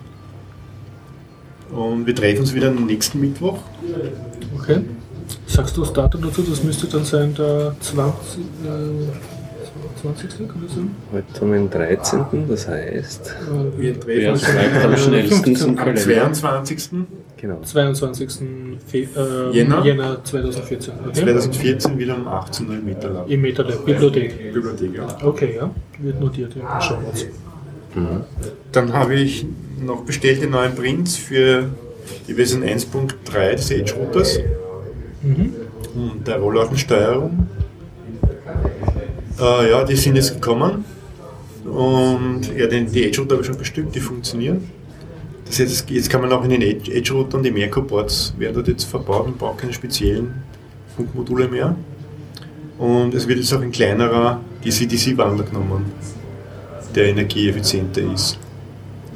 Also man könnte das Ganze jetzt noch kleiner bauen Mhm. und kann jetzt endlich das normale Merco-Board da drin verwenden. Neues ist, gibt es auch einen Adapter, damit man mit einem Merco-Board und einem Raspberry Pi einen Edge-Router bauen kann. Und dann ist uns neu eben die Rollladensteuerung. Und das ist eben eine Rollladensteuerungsprint, das entspricht im Prinzip dem Lichtaktorprint. Äh, mit der Änderung, dass jetzt auch die Eingänge 220 Volt sicher sind und mit 220 Volt zu beschalten sind. Das heißt, man kann sie jetzt nicht mehr kaputt machen. Wird immer mehr tauglich. Ja, genau, immer mehr tauglich. Und Hardware-Tau. Da zähle ich mir auch dazu. da haben wir dann hoffentlich auch jetzt ein bisschen mehr Stückzahlen da. Das sieht immer gleich aussehen. Ja, wer sich dafür interessiert, einfach osdomotics.com schauen, dann ins Wiki und da findet man eh einiges schon drüber. Wir sind wahrscheinlich wieder auf der, in Chemnitz. Ich habe zumindest Stand Ja. eingereicht. Antwort habe ich noch Das keine. heißt, wir. OS Domotics. Okay. Und ja, und suchen noch Mitreisende. Okay. Zeigst schon auf was. Wird auch ein Podcast wird berichten. Ja. Vor Ort. Und wenn es interessiert, es gibt eben bei OS Domotics findet sich das Wiki und den Shop. Und im Shop in coxcom.at können Sie dann einige dieser Dinge auch äh, bestellen, diese Kits. Und jetzt sind auch wieder die Starter-Kits verfügbar. Äh, ja, und äh, ab nächster Woche wird es auch die Merco-Boards, das sind diese Funkboards, auch im MetaLab geben im Automaten. Vom Uh, Overflow, in dem Zigarettenautomat. Das ist ja ja. In den Hacker-Überraschungs- Das ist Hacker-Surprise. Ja. Der schaut wirklich cool aus. So wie Überraschungsei-Design. Ja. Ding. Man kann Also jeder, der Lust hat auf rausziehen. eine Ja. Packung Merco-Boards, einfach Super, kann sich einfach rausziehen. Ziehen vom. Automaten. Ja. Ein Merkobot und eine Schokolade. Genau, Schokolade auf, ja. Ist ein Merco-Board. Bist schon wieder eine Diva. Ja, und dann gibt es noch ein neues Projekt, das hat, ist noch nicht auf der Liste, aber jemand hat heute gemeldet. Ich habe gemeint, ja, super Idee. Einer möchte aus der Community das Merco-Board mit dem Contiki in die Arduino-Oberfläche integrieren. Also, dass man über die Arduino IDE die Merco-Boards Verwenden kann, um programmieren kann, Six-Loban flashen Sachen zu kann, machen. aber mit dem Contiki-Betriebssystem drin. Mhm. Da gibt es nämlich eine Das heißt, ich Arduino- kann dann das Arduino machen, um äh, Six-Loban-Sachen zu steuern. Habe ich das richtig kannst du kapiert? mit der Arduino IDE, also Programmieroberfläche, Projekte kreieren für das Merco-Board, das eben dann über Funk im IPv6 reden kann. Das ist cool, weil das erreicht dann sicher wieder eine größere äh, Bastler-Community. Ja. Die mit Arduino sind doch, kennen doch sehr viele Leute vielleicht, die damit Neues zu tun gehabt haben. Und eine coole Idee. Solange man es einfach genug äh, Ja. Wenn man nicht einführen so- kann. Ich, ich hab mit das Teensy geht ja auch über die Arduino-Oberfläche. Mhm. Da muss man halt auch wieder dazuladen und einen eigenen Flasher nebenbei laufen lassen. Das ist Okay. ein bisschen Hürde wieder. Das heißt wieder, Aber- bis uns mal ein Aber wir den zusammensteht, Arduino aber- Bootloader nehmen, müsste es eigentlich gehen. Direkt in die Du musst nur die, äh, die Compile-Ziel irgendwann eigenes definieren, oder? Ja, es gibt, also, es ist gibt jetzt ein eigenes Definition-Plattform-File in der IDE-Oberfläche, wo du zu jedem Punkt angeben kannst, welche Tools, welche Compiler und welche Programmer-Firmware du Okay, das heißt, ansprechen du musst ein File halt dazu kopieren zur Standard-IDE und Wir müssen ein File dazu kopieren zum Projekt. Was ich, so wie ich es verstanden habe. Ja. Ob das dann an einem gewissen Platz von dieser Idee liegen muss oder bei deinem Projekt, weiß ich noch nicht.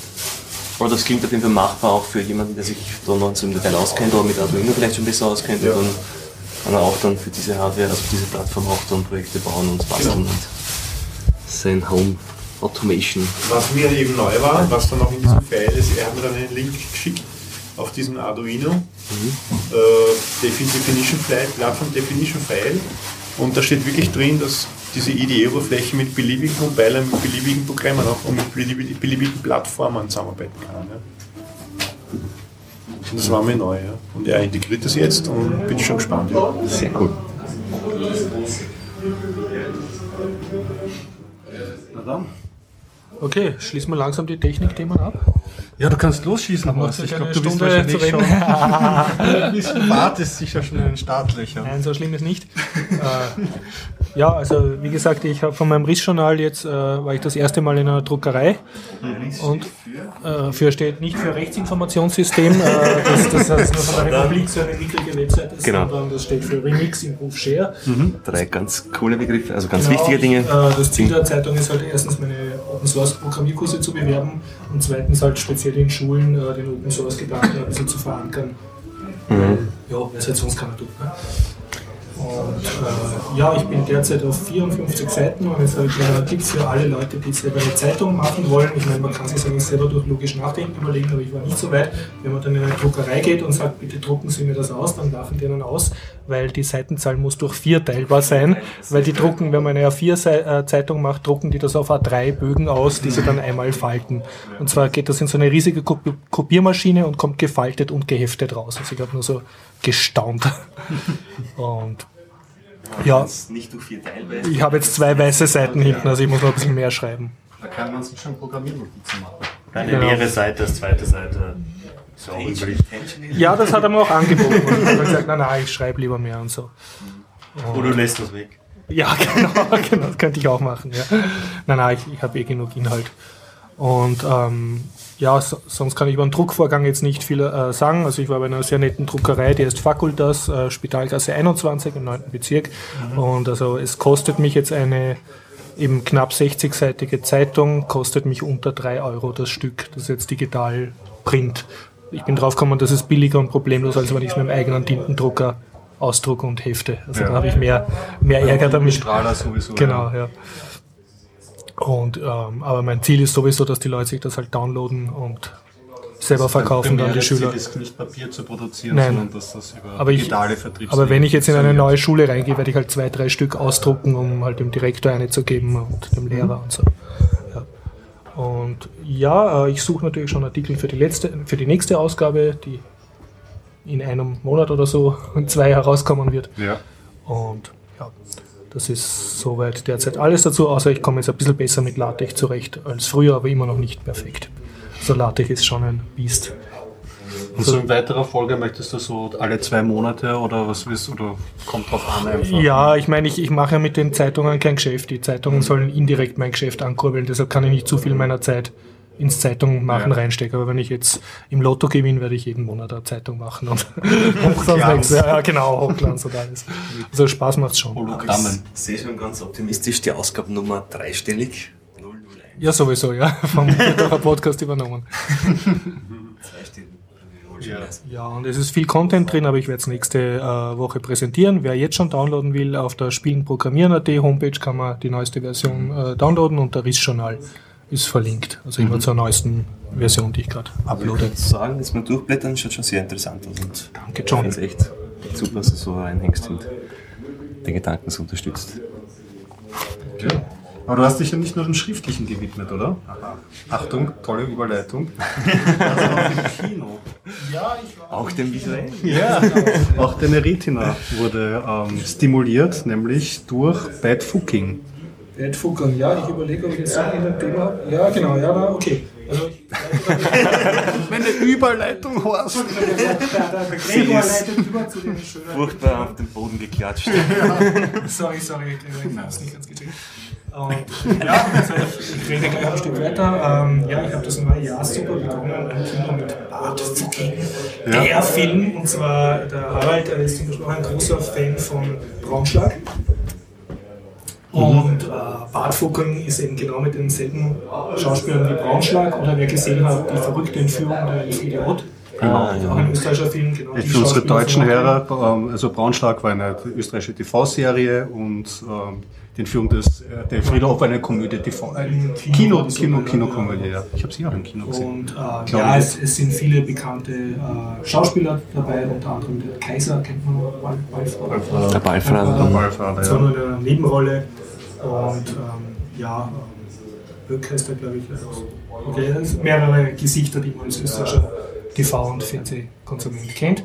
Drin. Und es ist sehr schwarz, also noch schwärzer als äh, Braunschlag. Das geht, ja. Und es ist ein bisschen düster und wer ist der Regisseur? Kurt Palm, der hat gemacht Fettenbergs Nette Leute Show. Kennt man Genau, von früher noch. richtig, der Regisseur von Genau, ja. Fettberg. sozusagen. Fettenberg, ja. Und der hatte irgendwie eine, eine nicht sehr erfreuliche Sichtweise auf Österreich. Die arbeitet auch sehr gut heraus. Also, ähm, wie soll ich sagen, wenn man gern nicht aus Österreich ist und gern dort Urlaub macht, ist es vielleicht gar nicht so empfehlenswert, den Film zu sehen, weil man da vielleicht zu sehr hinter die Touristenfassade blickt. Und sonst, es hat mich sehr erinnert an, an eine Serie, die schon sehr alt ist, an die Biefke-Saga. Ah ja, die Wo wollte auch- war exzellent. Das ja. letztens erst wieder irgendwo hat es gespielt. Keine Ahnung, auf der Sender, so spät abends Im Fernsehen. Hat mich Ja. total geflasht, habe mich urgefreut, weil Ja. es Das hat ist. noch der Felix Mitterer. Felix Mitterrag, ja. Und das war auch so eine, eine Aufdecker-Serie, wo sozusagen die, die, die touristenfeine Fassade und dahinter die Abgründe und das Mit einem super Arschkriecherische. absurd äh, äh, und dystopischen Ende. Ja, das Ja. Zukunft. ist ja wirklich. Was aber, wenn man jetzt zehn Jahre danach zurückschaut, gar nicht so weit hergeholt ist. Also, Das hat damals, glaube ich, sehr Wirbel gemacht. Ja, ja, da- da hat's im ORF Diskussionen die, gegeben Die und so. Namensgebung, Pief gesagt. Ja, ja, das war schon schlimm und- Der hat es damals schon sehr, auch sehr schön. aber wirklich den, den, den, den Nagel am Kopf getroffen. Genau, das heißt, das ist echt, da muss man unbedingt anschauen. Und dieses Bartfucking kann ich wirklich nur jedem empfehlen, also jedem, der Österreich liebt und auch der bereit ist dafür, für diese lieblichen Schmerzen da zu ertragen. Und der Film ist schon vordergründig lustig, also man klopft sich ein paar Mal am Schen Schenkel Okay, und ist so. kein reines Drama. Nein, es ist jetzt nicht so wie ein Ulrich Seidel-Film wie, wie Mut, äh, Hundstage. Wo es nur, nur Schockeffekte und nur Faust im Magen. Also es ist schon vordergründig lustig, aber nachher, wenn es dann zu Hause gehst und drüber nachdenkst, denkst, es hat eigentlich im ganzen Film niemanden, keinen einzigen erfreulichen Charakter geben, sondern die, die österreichische trachtentragende Mentalität wird daraufhin reduziert, dass irrsinnig beschränkt sind die Leute, also abgrundtief blöd, Ja. und aber nicht einmal liebenswert deppert, sondern äh, deppert und gehässig auch noch. Ne? Also, also das wird halt sehr super rausgearbeitet. Sondern ja, also und, und, und es ist auch eine schöne Analogie, also das äh, kann man glaube ich spoilen ein bisschen. Äh, das, das ist ein Alpendorf, das heißt eben Bad Fucking, in Analogie zum Ort Fucking, den gibt's wirklich. Ja. Und dort werden, das gibt's auch wirklich, dort werden immer von amerikanischen Touristen die Ortstafeln gestohlen, weil das taugt ihnen natürlich. Ne? Und Bad Fucking ist halt dann durch die Steigerung und, und ja, und also der Ort lebt vom Tourismus, dass er da sexuelle äh, aufgemotzte Gartenzwerge verkauft an Touristenmassen, die sich taugen, dass es einen Ort namens Bad Fucking gibt. Und davon leben sie halt. Und, und der Hauptdarstellerin ist eine, so eine jugendliche, äh, junge Frau und die leidet halt drunter und wünscht sich, dass der ganze Ort untergeht, weil alle halt so grund, abgrundtief deppert sind. Aber man merkt dann sie ist auch keine Ausnahme irgendwie. Ja, und äh, am Schluss passiert dann auch eine Katastrophe. Also es gibt dann so eine Art Sinnflut, kann man, kann man sagen. Und das, das äh, lässt, wie soll ich es jetzt sagen, Ja, Spoiler, Spoiler-Alarm. ja, ich meine, also der Film hat jetzt keine großartige Handlung auf, auf dies. Das sagen sie alle. Das, ja, das, das geht so. Okay. Ja, schaut Aber es euch ist eine an. Empfehlung. Also Absolute Empfehlung, aber äh, wie soll ich sagen, es hat jetzt kein, kein so Happy End, wo dann das Trachtenbärchen zusammenkommt oder irgendwie alle Konflikte aufgelöst werden, sondern es ist eigentlich eher eine sehr pessimistische Weltsicht auf Österreich, die der Regisseur da ausarbeitet und wo man sozusagen sagt, ja, man kann eigentlich nur ganz Österreich fluten und hoffen, dass eine bessere Bevölkerung nachwächst irgendwo. Das ist also das, was ich raus draus verstanden habe. Es ist trotzdem sehr sehenswert und also auch sind auch genug berühmte, also genug äh, Komiker drinnen, die das Ganze sehr, sehr lustig machen. Und Ja, der Kurt Palm ist ja auch, ich meine, er ist immer aktiv, der hat auch schon am Wadelmesser, also einen Film über Mozart hat er mal gemacht und so, Ja. also, und auch ein sehr politischer Mensch, der oft Genau, auch ja. sehr deutliche Worte findet, irgendwie über die Lage in Österreich. Ja. Also der ist selten leise, wenn man ihn mal in den Me- Medien hört. Apropos deutliche Worte zu Politikern, also eine Innenministerin äh, wird äh, sehr grob dargestellt. Die wurde Kannst dann auch in der 1 habe ich die dann Ja. gehört. Also, da hat der Kurt Balmer mich über die gesprochen, wo, wo dann sie angeblich so halb zugegeben hat, so ein bisschen bin ja ich auch so. was, was es noch ärger macht, als der Film eh schon ist und wieder merkt, dass der Film noch viel zu harmlos ist. Ne?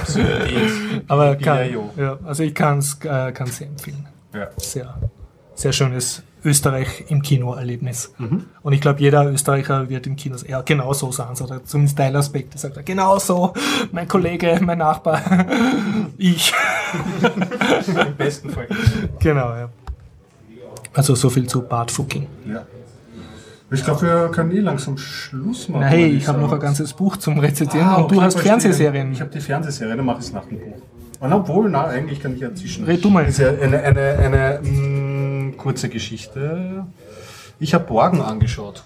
Morgen. Borgen, Das habt ihr davon dänisch. gehört? Das ist eine dänische Serie. Heißt Burg auf Dänisch Ja. ja. und bezeichnet ähm, äh, das Gebäude, wo der Premierminister der dänische ähm, drinnen ähm, regiert. Und, Hm. Ist das so verwaltet. Yes-Minister auf Dänisch? Oder? Und es ist, ähm, es gibt ja so in letzter Zeit so ein bisschen die Mode der Politikserien. Es hat House of Cards gegeben, wo der Kevin Mhm, ja. ähm, Spacey, glaube ich, sehr erfolgreich auf Netflix debütiert hat, wo es eine amerikanische Politik gibt. Und ähm, Borgen ist das ein bisschen auf der dänischen Seite. Es geht um eine Politikerin, die Birgit Norgen oder wie sie, wie sie heißt, ähm, die in der ersten Staffel antritt, um Premierministerin von Dänemark zu werden, die erste weibliche Premierministerin.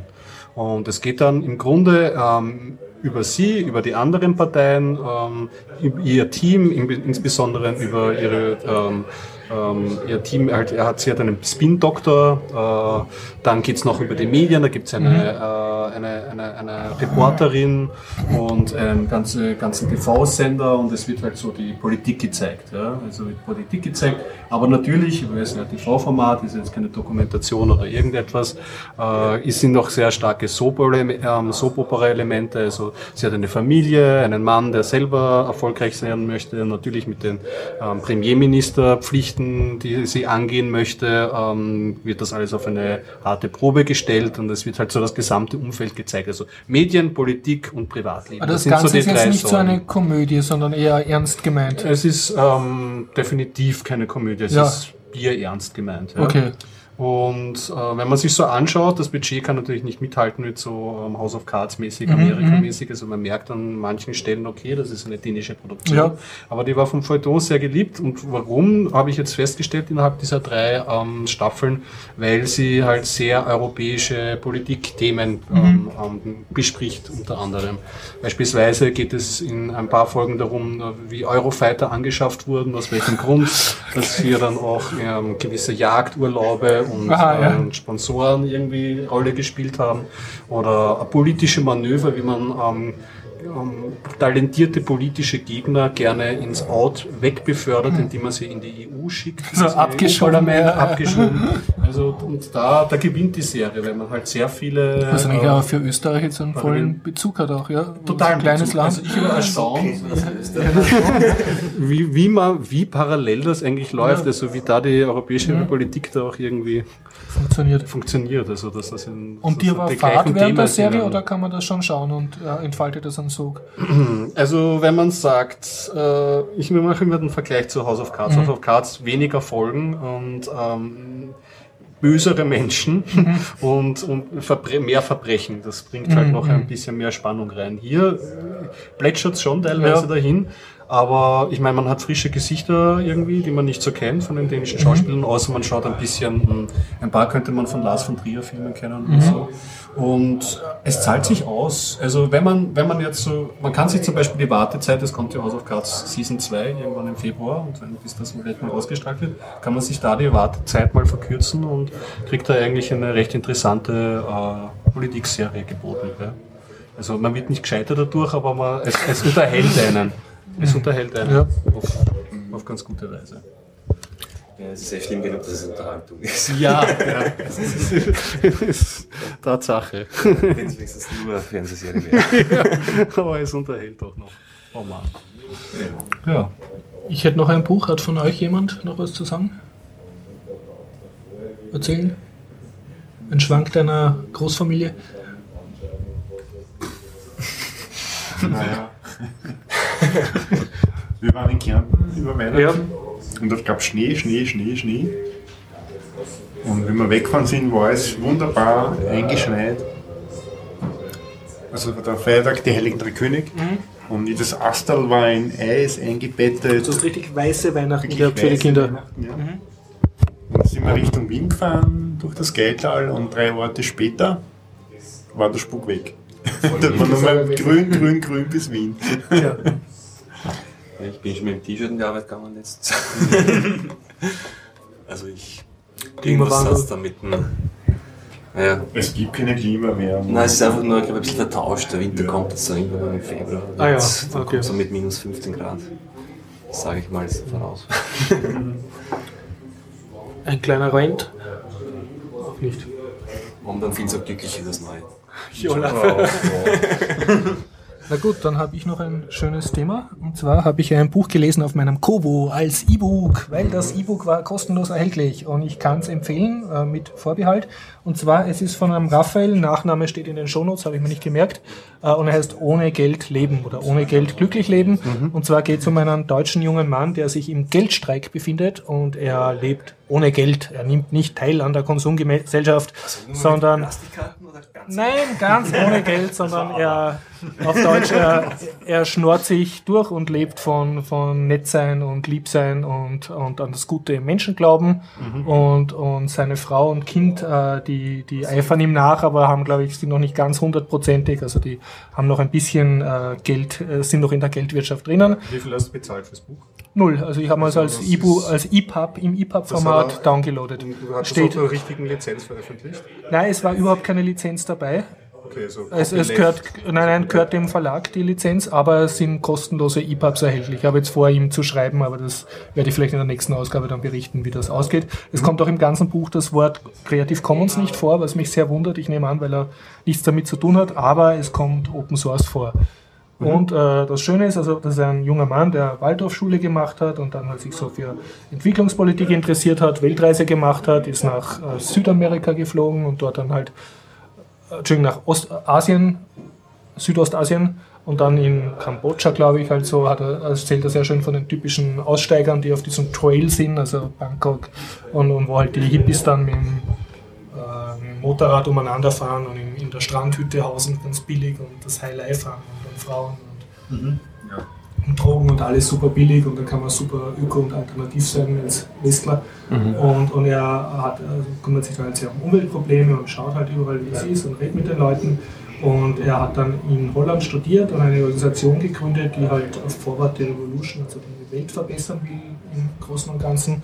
Und eines seiner Punkte war, er wollte beweisen, dass man ohne Geld recht gut leben kann und hat es dann geschafft, zu einer Umweltkonferenz in Mexiko ohne irgendein Groschen auszugeben, dorthin zu trampen, indem er sich von Segelbooten oder von Lastwagenfahrern einfach halt immer mitnehmen hat lassen. Das haben sie zuerst zu dritt gemacht und dann am Schluss sogar zu viert, also zwei Pärchen. Und sie haben dann auch nur gegessen, was sie geschenkt gekriegt haben, sind in Restaurants gegangen und sie haben das halt mit der Zeit sehr gut drauf gehabt. Das ist ein Geheimnis, ist, sie sind, wirken irrsinnig glücklich und irrsinnig also strahlend und machen halt so einen guten Eindruck, dass die Leute gern mit ihnen ins Gespräch kommen und sie dann beschenken. Und dann hat er nicht nur dafür, dass er nichts zahlt für sein Essen, hat er dann auch noch angefangen, Ve- Veganer zu werden. Also vorher war er nur Vegetarier, also war noch dann noch sehr wählerisch bei dem Essen, das er geschenkt kriegt. Und das hat er aber auch durchgezogen. Also er lebt geldfrei vegan. Und ähm, ja, und, und äh, redet dann halt zum Beispiel Spiel mit ähm, Leuten, die jetzt in, äh, eine Zuckerrohrplantage haben und die erzählen ihm dann, ja, sie haben, machen jetzt mehr Geld, weil sie haben ein Fairtrade-Siegel und er fragt dann, ja, und ändert sich da was für die Bezahlung der Landarbeiter und der Großgrundbesitzer sagt, na natürlich nicht. Ne? Also das, so viel zum Fairtrade oder in Costa Rica werden Ananas äh, gemacht und dann erzählt er, wie das ist. Also da tun sie natürlich irrsinnig viel Chemie einsetzen, um diese Ananas zu machen und ein Großteil von dem Geld fließt aber wieder an den Westen, weil der Westen vorschreibt, wie eine Ananas auszuschauen hat und dass nur so und so viel Ananas gleichzeitig in eine Kiste gepackt werden dürfen und die Kiste wird im Westen hergestellt. Also äh, über Kolonialismus und dritte Welt. Also er ist sehr wach und, und, sieht alle Probleme und versucht das halt auf seine Art zu lösen. Und seine Art war halt einerseits, dass er versucht, vegan zu leben und andererseits, dass er versucht, selber nicht Teil der Geldwirtschaft zu sein. Und dann ist er zurück in Berlin, hat inzwischen schon Familie gehabt Und äh, das ist dann halt nicht mehr so leicht gegangen mit dem Geldlosleben, aber er hat es geschafft, sich dann eine Wohnung schenken zu lassen oder kostenfrei zu borgen. Auf jeden Fall ist er dort eingezogen und er hat dann halt so gesagt, er hilft dafür gern im Garten und, und macht, hilft am Computer und macht halt, was er kann. Und dann hat er geschrieben, bei der Geburt seiner Tochter haben sie dann mit einer Frauenärztin geredet, ob die ohne Bezahlung bei der Geburt hilft. Und die hat dann gesagt, ja, ähm, er soll dafür im Garten helfen und hat aber dann gesagt, also deine Stunde Gartenhelfen kostet 10 Euro und du musst jetzt so und so viele Stunden abarbeiten. Und das hat er gemacht, aber das hat ihm überhaupt nicht gefallen und dann hat er beschlossen, er möchte auch mit Tauschwirtschaft nichts zu tun haben. Er möchte einfach nur so auf. Noch ein weiterer Ja, ja das, war, da hat er gesagt, das ist eigentlich auch schon wurscht, ob ich Geld verlange oder mir da aufschreiben lasse, wie viel meine Stunde ihm Geld wert ist. Er möchte einfach nur so auf gut viel und also er, er tut nicht Mhm, nichts ja, arbeiten, genau. er ist sehr hilfsbereit und er, er arbeitet in so Community Center und macht halt, was er kann, aber er, er möchte auch nicht verrechnet haben Keine Umrechnung. keine Gegenrechnung. Und dann ein bisschen Kompromisse ist er jetzt eingegangen, also er lebt nicht mehr ganz geldlos, weil früher zum Beispiel, wenn er nach Barcelona eingeladen worden ist auf einen Vortrag, wie lebt man ohne Geld, dann ist er dorthin getrampt und dann ist er natürlich nicht ganz pünktlich zur Konferenz gekommen, wo sein Vortrag war. Was natürlich er- schwierig ist für Konferenzen. Genau, aber er hat das halt gemacht und er hat dann auch viele Konferenzen, äh, viele Vorträge nicht angenommen, weil er gesagt hat, das ist ihm zu aufwendig, dorthin zu fahren. Oder seine Frau und Kind sind mit dem Zug gefahren und er ist aus, Pro also aus Protest oder aus Eigensinn halt getrampt.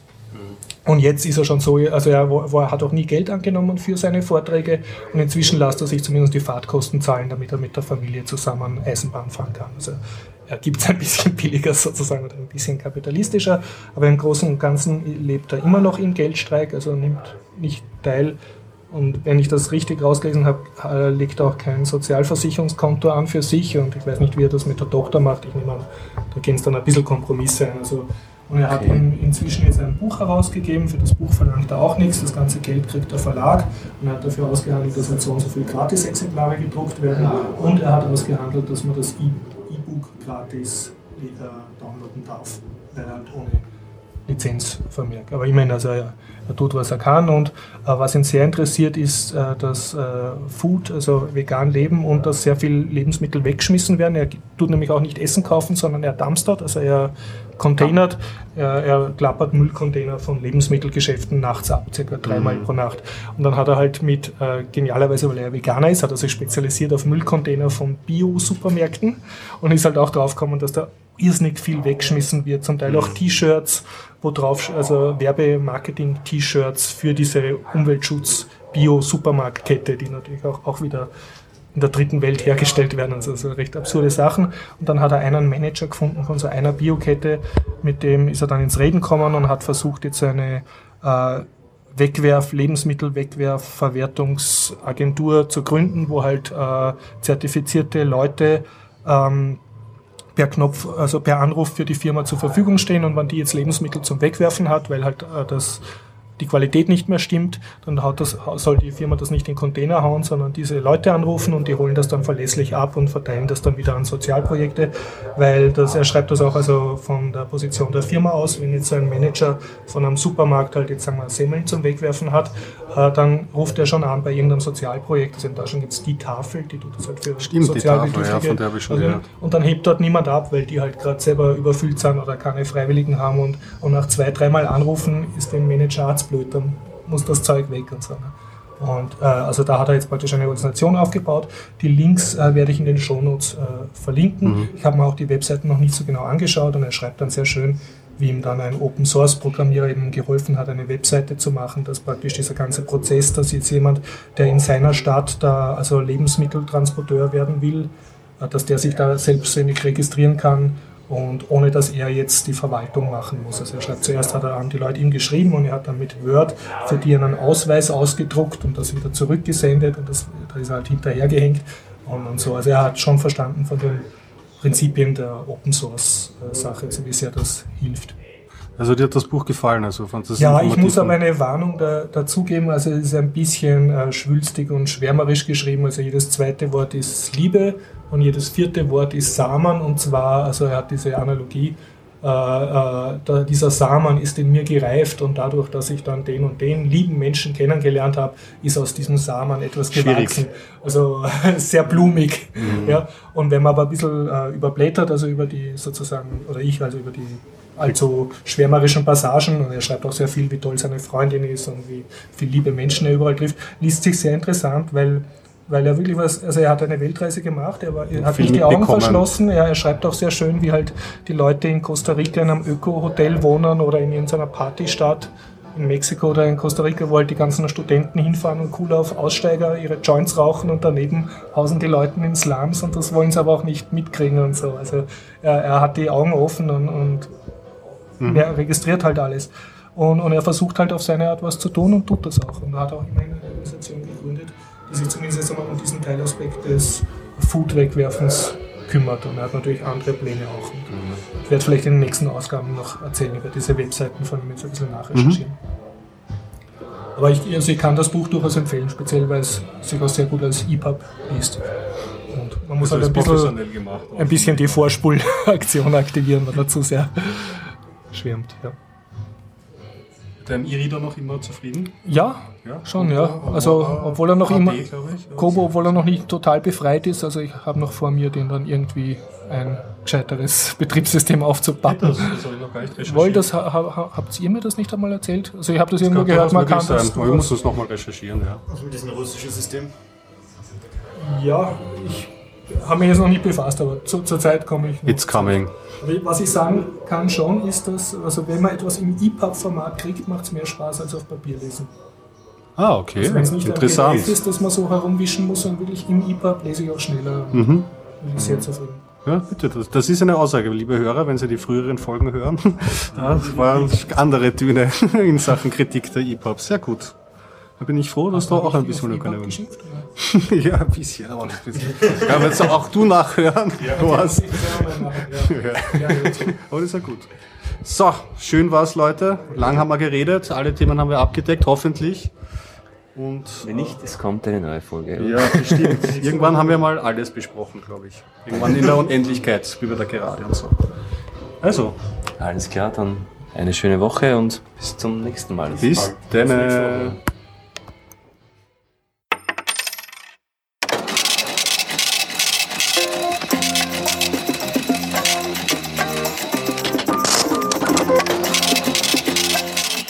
Overstock.com akzeptiert Bitcoin-Zahlungen weit früher als geplant. Pizza.be 2% der Bestellungen in Bitcoins. 750 Restaurants in Tschechien akzeptieren Bitcoins. Drogen für Bitcoins, diesmal legal. Sing Singapur klärt Rechtslage für Bitcoin. Gigahash.io erreichte fast 51% der Hashleistung. Coinbase Android SDK für In-App-Payments. Kreatives Bitcoin-Phishing.